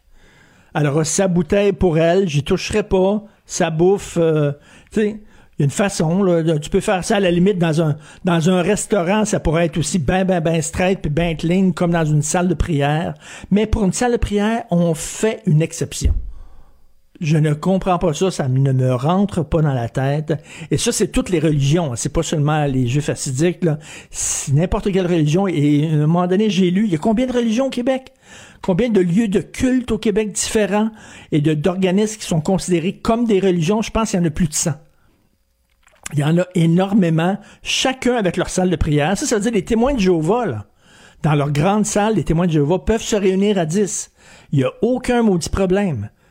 et les sectes obscures qui sont reconnues étant comme des religions peuvent se réunir à 10, mais moi, qui est un bon citoyen, qui respecte toutes les règles, je peux pas voir mes proches. Expliquez-moi quelqu'un. Bon. Non, Incompréhensible. Des règles. Mais là, là j'avoue que le 10 par euh, le 10 par salle, je pense que c'est venu déjouer un peu les plans du euh, les plans du gouvernement, ce que le juge a décidé. Hey, le Parti québécois qui veut vraiment bloquer le projet d'agrandissement du Cégep anglophone Dawson.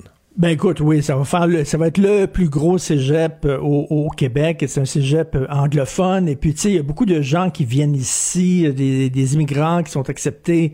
Ils sont dans leurs dernières années de secondaire, donc ils vont aller deux ans peut-être à l'école française. Après ça, ils vont aller au cégep en anglais. Et après ça, ils vont faire l'université anglaise et tout ça. Donc, ils auront quoi? Deux ans d'immersion en français et c'est tout.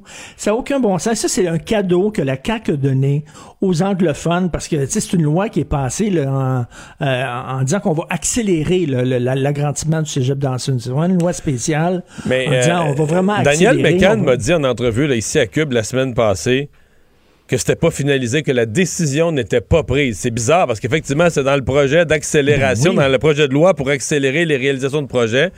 Et elle m'a dit, puis je me suis dit, j'ai dû mal poser ma question, Attends, mal interpréter. Ils sont en train de, reculer? Ben, c'est pour ça que je te dis ça. Moi, je me suis dit, peut-être j'ai mal formulé ma question ou que j'ai mal compris la réponse et que je l'ai reposée en termes plus clairs pour être hmm. bien sûr. Il a mal répété que la décision finale n'était pas prise là-dessus. Ah ben, c'est la première fois que j'en entends parler de ça. C'est peut-être toi qui as fait reculer le gouvernement, Richard. T'es très influent. Mais tu sais, je pense qu'ils veulent, euh, ils veulent dorer la pilule aux anglophones pour les préparer pour la nouvelle loi 101 qui, à un moment donné, va arriver, j'imagine, là. Et peut-être en leur donnant ce cadeau-là, ils vont dire, on va acheter, la paix avec eux autres. Ils n'auront pas la paix. Ils vont tout le temps chialer. Quand la nouvelle loi 101 arrive, si elle est vraiment plus musclée, c'est certains qui seront pas contents. Dawson, pas Dawson. Je trouve que c'est une erreur énorme, énorme énorme erreur. On finance notre propre assimilation, c'est dans le pied. Et il y a beaucoup de gens, je suis pas le premier à le dire, donc euh, le PQ qui va déposer une motion, on verra où ça va aller, cette motion-là. Merci, Richard. Merci, je vous bénis. Mario Dumont et Vincent Dessureau. Joignez-vous à la discussion. Appelez ou textez le 187 Cube Radio 1877 827 2346. Le, commentaire de Emmanuel Latraverse. Des analyses politiques pas comme les autres. Bonjour Emmanuel. Bonjour. Alors, euh, on a beaucoup parlé des suites à donner euh, au, rapport accablant sur le, manoir Liverpool, cette résidence pour personnes âgées euh, de la région Chaudière-Appalaches. Le directeur du CIS de la région, qui est maintenant le directeur de la campagne de vaccination du Québec. Est-ce qu'il doit être tenu responsable de, de ça? Euh, est-ce que c'est au point où il doit quitter ses fonctions dans la vaccination? Je pense pas qu'ils doivent absolument en ce moment quitter ses fonctions dans sa vaccination. Pardon. On a clairement l'impression que le gouvernement a fait le pari comme calcul de dire va dans la fosse au lion pendant 24 heures, va te démener comme un diable dans l'eau à répondre aux questions. On verra comment tu as fait puis on évaluera par après si tu restes ou si tu restes pas, tu sais. Euh, et si, tel est le cas, est-ce que ça passe le test? Mais moi, ça moi, ça n'a pas passé le test. Dans mon esprit aujourd'hui, là, j'ai eu l'impression d'avoir un fonctionnaire qui me donnait des réponses bureaucratiques dans le style Nous avons suivi la directrice B12 et on a fait ce qu'il fallait, j'ai fait le minimum et c'est moi qui ai donné l'enquête. Merci. Et, et c'est et ce qui est vrai, je veux dire. Mais c'est ça que c'est aussi, là. C'est un processus bureaucratique qui a été conçu pour que personne ne soit responsable de rien, puis lui dit qu'il a suivi le processus. C'est ça que c'est. Mais ce qu'il y a d'intéressant, et moi, je retiens deux choses, parce que j'ai relu le rapport à la, lumière de ce débat-ci aujourd'hui. Moi, je retiens deux choses. De un, il y a une critique très importante à l'égard du CIUS dans ce rapport-là. Hein. C'est de dire que oui, le CIUS est intervenu cinq fois au rapport, au, euh, au manoir Liverpool, mais que chaque fois, on a traité ça en silo. Tu sais, dossier ouvert, plan d'action, fermé. Dossier ouvert, plan d'action, fermé. Il n'y a jamais personne qui dit, coudon, ça fait cinq fois qu'on retourne pour les mêmes problèmes. T'entendons-nous, là? Ce ne sont pas des petits problèmes, là. Tu sais, ce sont des, des problèmes d'hygiène, des problèmes de gestion de la médication, des problèmes de créer un milieu de vie. Tu sais, c'est comme, T'as rien de plus fondamental que les problèmes qui étaient soulevés. Et l'enquête reproche au CIUS de n'avoir jamais vu le problème systémique, pour utiliser un mot euh, lourd de sens, parce qu'on avait vraiment une gestion en silo. Ça, c'est quelque chose à laquelle M. Paré doit répondre et n'a pas répondu aujourd'hui. Par ailleurs, c'est sûr qu'il y a des fondements dans tout ce qui cloche dans ce système-là qui dépassent son autorité. C'est parce que on était quand même face à une maison pour personnes âgées où il y avait une volonté de rouler le gouvernement dans la farine, où on avait un stratagème mis en place de manière très certaine pour euh, éviter l'impact et euh, ne pas couler les fameuses inspections. Alors là, ça illustre que, de un, les méthodes d'inspection sont inadéquates. De deux, on. Mais c'est toutes les inspections. Ouais, mais c'est toutes les inspections annoncées, là. Oui, mais le débat sur les inspections annoncées, là, ça fait combien d'années qu'il dure, Mario? Ben, il fait longtemps. Techniquement, c'est Marguerite Blais qui se vante d'avoir mis fin à ça, cette, cette façon de faire-là.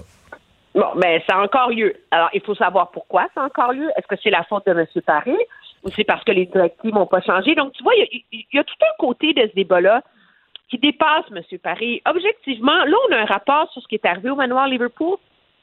Moi, je te dirais que ça prend un rapport sur ce qui s'est passé au SUS. Comment ça a été géré de ce côté-là du mur? Parce que euh, c'est la seule façon de comprendre si l'État a été à la hauteur de son devoir. Et ça, c'est une question fondamentale dans ce débat-là. Parce que si l'État n'a pas été à la hauteur de son devoir envers le manoir Liverpool et envers ses résidents, mais il y en a combien d'autres résidences où l'État n'est pas à la hauteur de son devoir? Et moi, je, je, je crois qu'on ne peut pas euh, se contenter du portrait très précis qu'on a du manoir Liverpool qui est honteux et dégradant, mais ça soulève des questions qui méritent qu'on comprenne le reste du système et de la, et de la surveillance faite par l'État. Qu'est-ce que tu penses de la relation entre la mairesse Plante et son service de police? Elle a donné une entrevue assez longue tout à l'heure à Paul Larocque. Elle dit qu'il n'y a pas de tension entre elle et le chef euh, Caron. Euh, tu y crois? Ben, c'est un peu difficile d'y croire, là. Après euh, les sorties respectives de l'une, de l'un et de l'autre. Mais je pense qu'elle a fait ce qu'il fallait. C'est, ne pas remettre de l'huile sur le feu et essayer d'illustrer que ce genre de situation-là, ça peut survenir. Moi, je trouve que Valérie Plante, dans mon livre, a fait une erreur la semaine dernière, c'est de déclarer M. Camara innocent. Il y avait plein d'autres façons de dire innocent jusqu'à preuve. Je veux dire, il ne, mais de le déclarer carrément innocent alors qu'on n'avait pas encore les preuves d'ADN. C'était très maladroit et je comprends et ça a eu très facilement pu être vu comme de l'ingérence. Mais le fait que la mairesse de Montréal soit sortie pour s'indigner de ce qui est arrivé et pour en se faisant poser la question y a-t-il profilage racial, dire la question mérite d'être posée. Ben, je m'excuse, elle a fait sa job à, à ce chapitre-là comme mairesse de tous les Montréalais. Je veux dire, je vois, imagine le contraire. Qu'elle aurait gardé le silence cette journée-là. Ah non, non, il fallait qu'elle sorte. C'est juste, tu sais, mettons aujourd'hui, là, euh, cette histoire absolument horrible d'une jeune fille de 15 ans tuée à bout portant par des tireurs dans une auto. Là, euh, là elle, euh, les gens du quartier, les gens sont inquiets des gangs de rue. La mairesse fait quoi? Elle se retourne vers son service de police tout de suite, tu sais, fait que pas facile, c'est euh, Caroline Saint-Hilaire qui était mairesse longtemps qui nous le rappelait, pas facile pour un élu municipal de haut niveau, encore plus dans une grande ville, de se mettre à dos son service de police parce que le surlendemain, tu as besoin du même service de police pour assurer la population quand la, sécurité est, euh, ébranlée. Oui, mais le service de police, c'est leur job. Mais ça ne devrait pas empêcher une mairesse de critiquer un service de police qui a fait accuser quelqu'un qui a amené des preuves au DPCP en leur disant Regardez, c'est notre homme, en ayant mal à regarder une bande vidéo avec des preuves circonstancielles, sans prendre la peine d'attendre les quatre jours que ça prenait pour avoir euh, les, trucs d'ADN. Puis le pire, dans, le pire dans tout ça, c'est les jours qui ont été perdus. Oui, vraiment. Parce que le, le, criminel et le coupable, quelle belle longueur d'avance on lui a donné pour se, se faufiler, se cacher. Euh, pendant qu'un innocent moisissait inutilement derrière les barreaux, il y a quelqu'un d'autre qui avait des journées et des journées pour euh, se sauver, camoufler son affaire, faire disparaître des traces, etc. Ben, c'est ça. Alors, moi, euh, je pense que c'est Mme Plante a fait ce qu'il fallait aujourd'hui de faire baisser la tension. Mais je pense que le 1-800 indignation de la part, entre autres, de la fraternité des policiers et de d'autres à Montréal, on pourrait se calmer un peu, là, tu sais. Merci, Emmanuel. à demain. Au revoir. Mario Dumont et Vincent Dessureau. Joignez-vous à la discussion. Appelez ou textez le 187 Cube Radio 1877 827 2346. C'est le moment de parler sport avec Jean-François Barry. Salut. Salut Mario, est-ce que tu es resté sur ton appétit hey hier soir autant que moi? J'ai passé ma vie à me moquer des gens qui disent avoir plus aimé le spectacle de la mi-temps que le match lui-même. Moi qui suis un amateur de football, mais là, hier, j'étais obligé de confesser que ça a été mon cas aussi. Bon, on sent que ça fait longtemps qu'on n'avait pas vu un Super Bowl aussi plate et même, je te dirais, un match de série. Même les matchs euh, il y a deux semaines, trois ah, semaines, tout quatre avait semaines. Été meilleur, presque tout, tout a été meilleur que ben ce oui. match-là. Ouais. Mais c'est parce que ça se peut pas. Là. Et, et je suis obligé de. Je ne veux pas enlever rien vraiment à la défensive de Tampa Bay qui a été là, exceptionnelle, là, très, très, très solide. Mm-hmm. Mais même contre une bonne défensive, une bonne défensive qui gagne le Super Bowl, l'adversaire fait quand même des points, fait quand même quelque chose, a quand même des étincelles, sauf la défensive à minuit moins une, là, fait l'interception clé, tu sais. Mais qu'une une attaque fasse rien, on n'a jamais vu ça, aussi, aussi morte. Et on est obligé de penser que il n'y a plus d'entraîneur à Kansas City. Le Candy Reid a vraiment été complètement scié par l'histoire de son, de son fils. Moi, je pense que c'est son, son fils qui était à, mêlé à un accident en état d'ébriété, euh, qui était lui-même euh, un des assistants coach de l'équipe. Euh, jeudi soir, frappé. Il y avait des, des, des, autos stationnés, il y avait un auto en panne avec quelqu'un qui était arrêté pour aider. Il est arrivé comme une boule de quilles dans le tas, avec son Mhm. pick-up, sous, ben sous. Il dit qu'il se souvient plus combien de verres d'alcool il a bu. Les policiers disent que ça sentait l'alcool à plein nez dans le véhicule. Euh, là, le type va probablement euh, faire face à des accusations criminelles. Il y a un enfant qui est entre la vie et la mort. Toute la journée de vendredi, l'équipe se demandait qu'est-ce qu'on fait. Ça va être médiatisé, ça va sortir des médias, on le sort, on le sort pas. Là, après ça, vendredi soir, il fallait qu'ils décident, on l'amène au Super Bowl ou on l'amène pas. Euh, là, finalement, ils ont décidé en soirée, on annonce qu'on l'amène pas au Super Bowl. Même si c'est un entraîneur adjoint de l'équipe, euh, les avocats, la peur d'aller en prison. Tu sais, pour un père, là, on Non, les non, perd T'as beau être un entraîneur, tu restes un père. hein. complètement déconcentré. Totalement déconcentré. Et pour moi, je suis convaincu que dans l'avion, euh, quand ils s'en venaient, les joueurs de Kansas City, là, il y avait, ça devait créer une atmosphère. Tu sais, quand on dit une atmosphère de, de, de pourri, là, tu sais, lourde, puis tout le monde parle de ça en cachette, mais veut montrer qu'il- Tout le monde pense à ça, mais veut montrer à Andy Reid qu'on pense pas à ça, là, tu sais. Ça, ça se peut Mais on l'a vu à quel point mentalement il était pas là. Tu sais, on- bon, on n'a qu'à penser à- aux pénalités. Là, tu sais, des- c'est des pénalités stupides, mais même le- long des, euh, des lignes, tu sais, d'habitude quand ça va pas bien comme ça, tu vas voir les joueurs, euh, ne serait-ce que Mahomes avec ses, euh, avec ses receveurs, quelque chose, regarder un peu qu'est-ce qu'on peut changer, qu'est-ce qu'on peut faire. Tu sais, ça jase, ça peut jaser fort. Là, chacun était dans son coin. On n'a jamais Il senti était comme mort. l'urgence. Il était comme mort.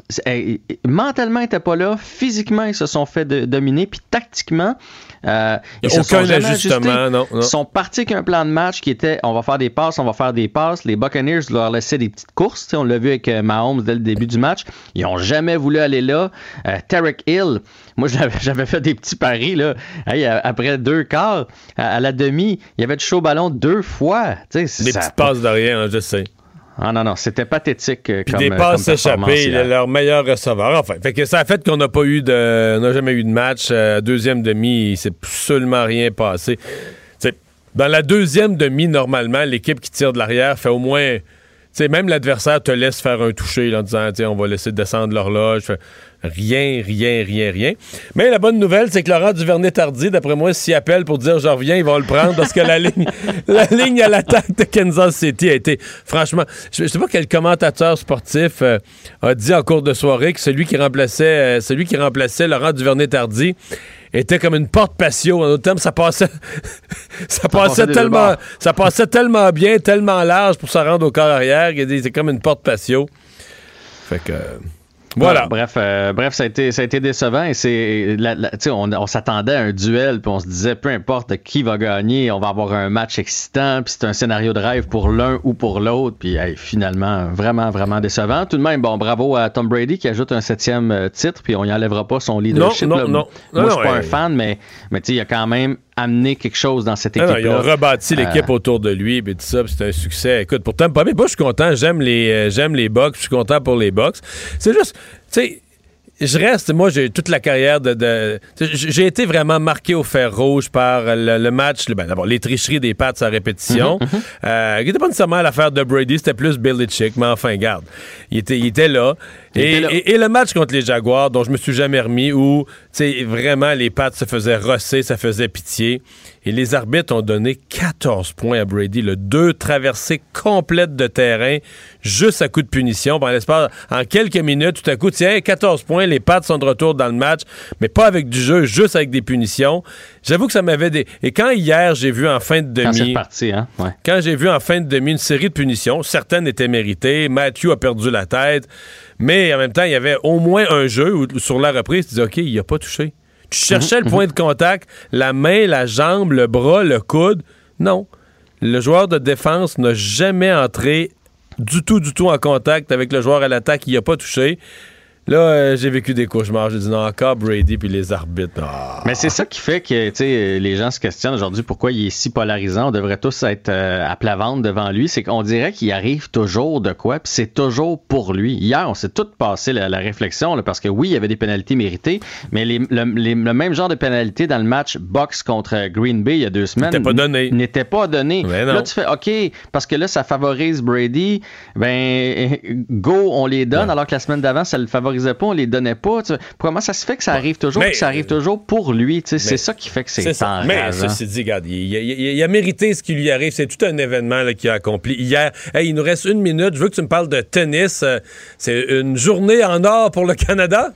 Oui, ce matin, j'en ai parlé avec Pierre. Tout le monde s'était classé pour le deuxième tour. Il restait juste Chapovalov qui n'avait pas joué. Il a trimé dur. Il a amené ça en cinq manches euh, contre un jeune de 19 ans, mais il a réussi à aller le, chercher. Ça, c'est la bonne nouvelle. 3-6, 6-3, 6-2, 4-6 et 6-4. Donc, tout le monde, euh, Félix, euh, Raonic, Bianca, tout le monde passe au deuxième tour aux internationaux d'Australie. Fait que c'est une très bonne nouvelle. On va pouvoir les suivre dans les prochains jours. 20 secondes de hockey. Canadien ne joue pas avant mercredi.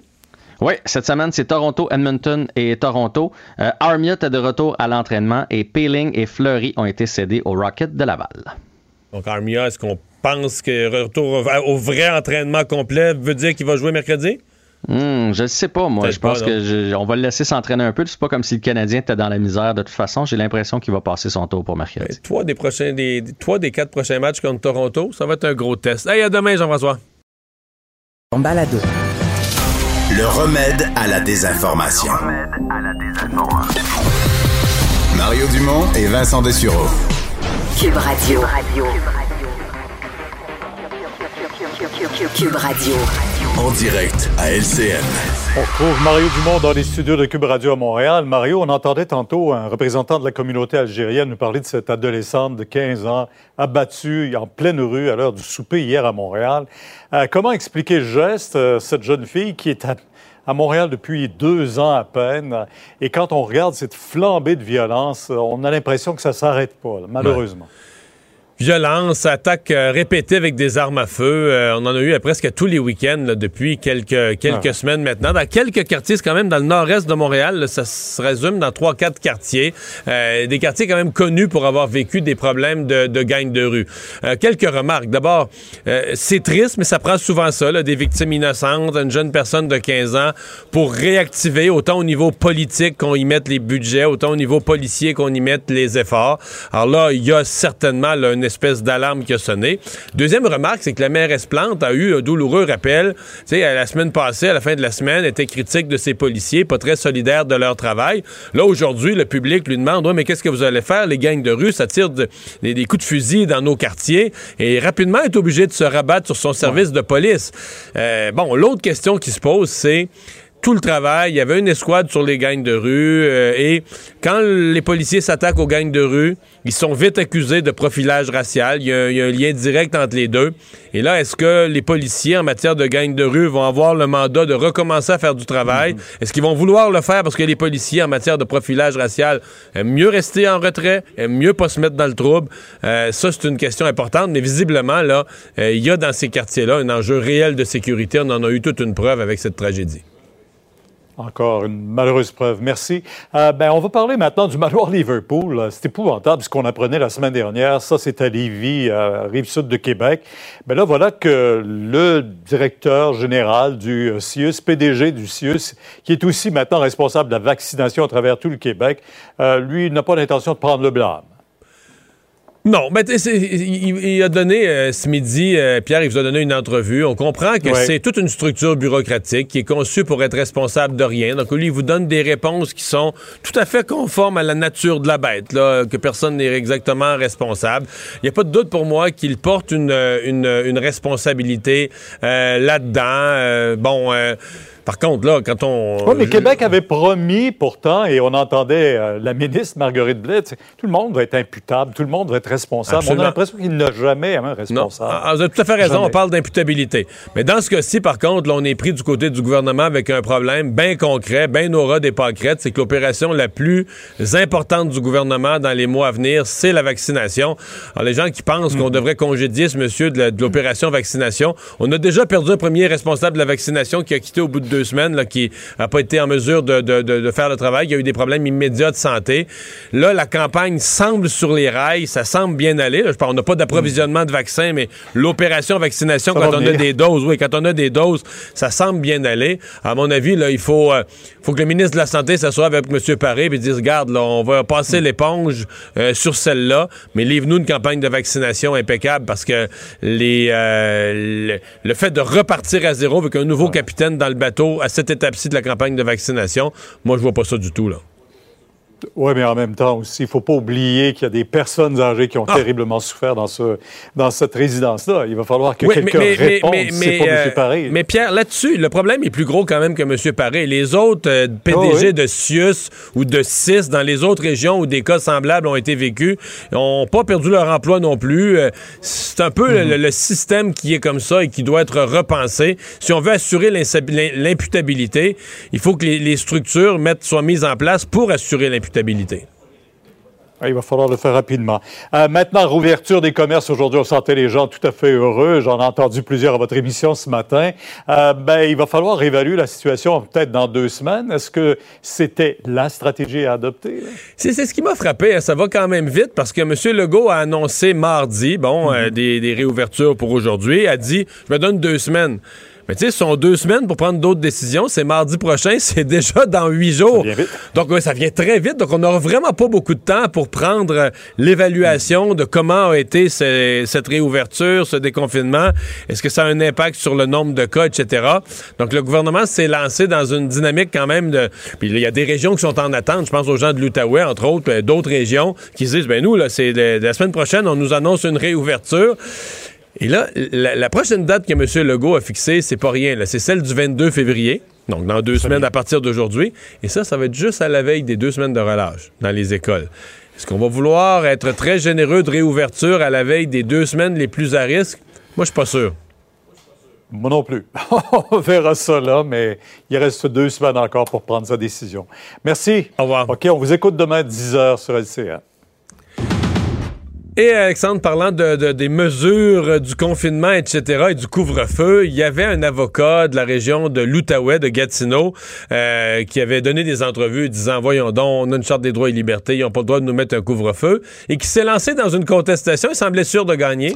Oui, William Desrochers, un Gatinois, donc, qui, euh, lui, contestait, disait, moi, je veux pouvoir courir, faire des marches après 8 heures sans euh, sur mes lois, ce confinement-là, mais ben, euh, le couvre-feu-là, plutôt. Mais là, il semblerait qu'il ait perdu, ça a été euh, perdu en Cour supérieure du Québec aujourd'hui. Euh, selon la juge, elle a rappelé que c'est érigé tout ça, ces mesures-là, pour des raisons de santé publique, que ça dépasse donc les libertés individuelles dans certains cas et que même s'il réussit à prouver qu'il y a préjudice sur sa personne, qu'il ne puisse pas aller marcher dehors après les heures, euh, évidemment, l'intérêt public fait pencher la balance du côté du gouvernement. Donc, lui qui plaidait que c'était trop large et draconien comme mesure. Tu as vu dans la presse plus ce matin où on disait que le, ils ont suivi 20 cas de contestation des contraventions de, de, de 1500 dollars. Et tous des gens, pour plusieurs qui avaient lu sur les réseaux sociaux, parce que tout le mouvement anti-masque, etc., ben font croire aux gens. Et c'est un peu triste parce qu'il y a des gens naïfs qui n'ont pas beaucoup d'argent et qui croient vraiment qu'ils ne payeront pas les contraventions. Et ils ont tout, à l'exception d'une personne qui avait un cas très humanitaire, très, très, très particulier, 19 sur 20 ont perdu devant le tribunal. Les juges les ont envoyés promener. On dit les mesures sont, sont justifiées, puis vous allez payer la contravention. moi, je pense qu'il y a beaucoup de gens qui vont sortir 1500. En fait, c'est plus que ça, parce que tu vas devant le tribunal, ça veut dire que là, tu as dépassé le délai, tu pas payé, c'est plus 2000, 2500. Vont sortir, vont peut-être être obligés d'emprunter, vont sortir de l'argent qu'ils n'ont pas, ayant cru ben, c'est quasiment, faut, faut, quasiment inclure ça dans les fausses nouvelles, ayant cru. Oh, directement, c'est de la désinformation. J'étais moi-même allé voir sur des groupes Facebook où on s'encourageait entre personnes en disant ben, si vous présentez cet argument-là, euh, selon la Charte des droits et libertés, ils ne peuvent pas vous donner d'amende. Vous allez vous faire de, non, mais parce que vous allez vous faire des C'est parce que c'est des gens qui sont euh, c'est des gens qui ont un métier honorable, ils sont plombiers, mais je veux dire ils s'improvisent médecins pour juger de la Covid, puis avocats pour juger de la charte des droits et libertés, mais comme ils sont forts en gueule, donnent des conseils aux autres. Qui, qui, qui, croient ça et qui ensuite commettent des erreurs. Dans ce cas-ci, c'est une erreur qui va être bien, bien, bien coûteuse. Merci Alex. Merci à vous d'avoir été là. Rendez-vous demain 15h30. Sophie Durocher s'en vient au micro dans un instant. Cube Radio.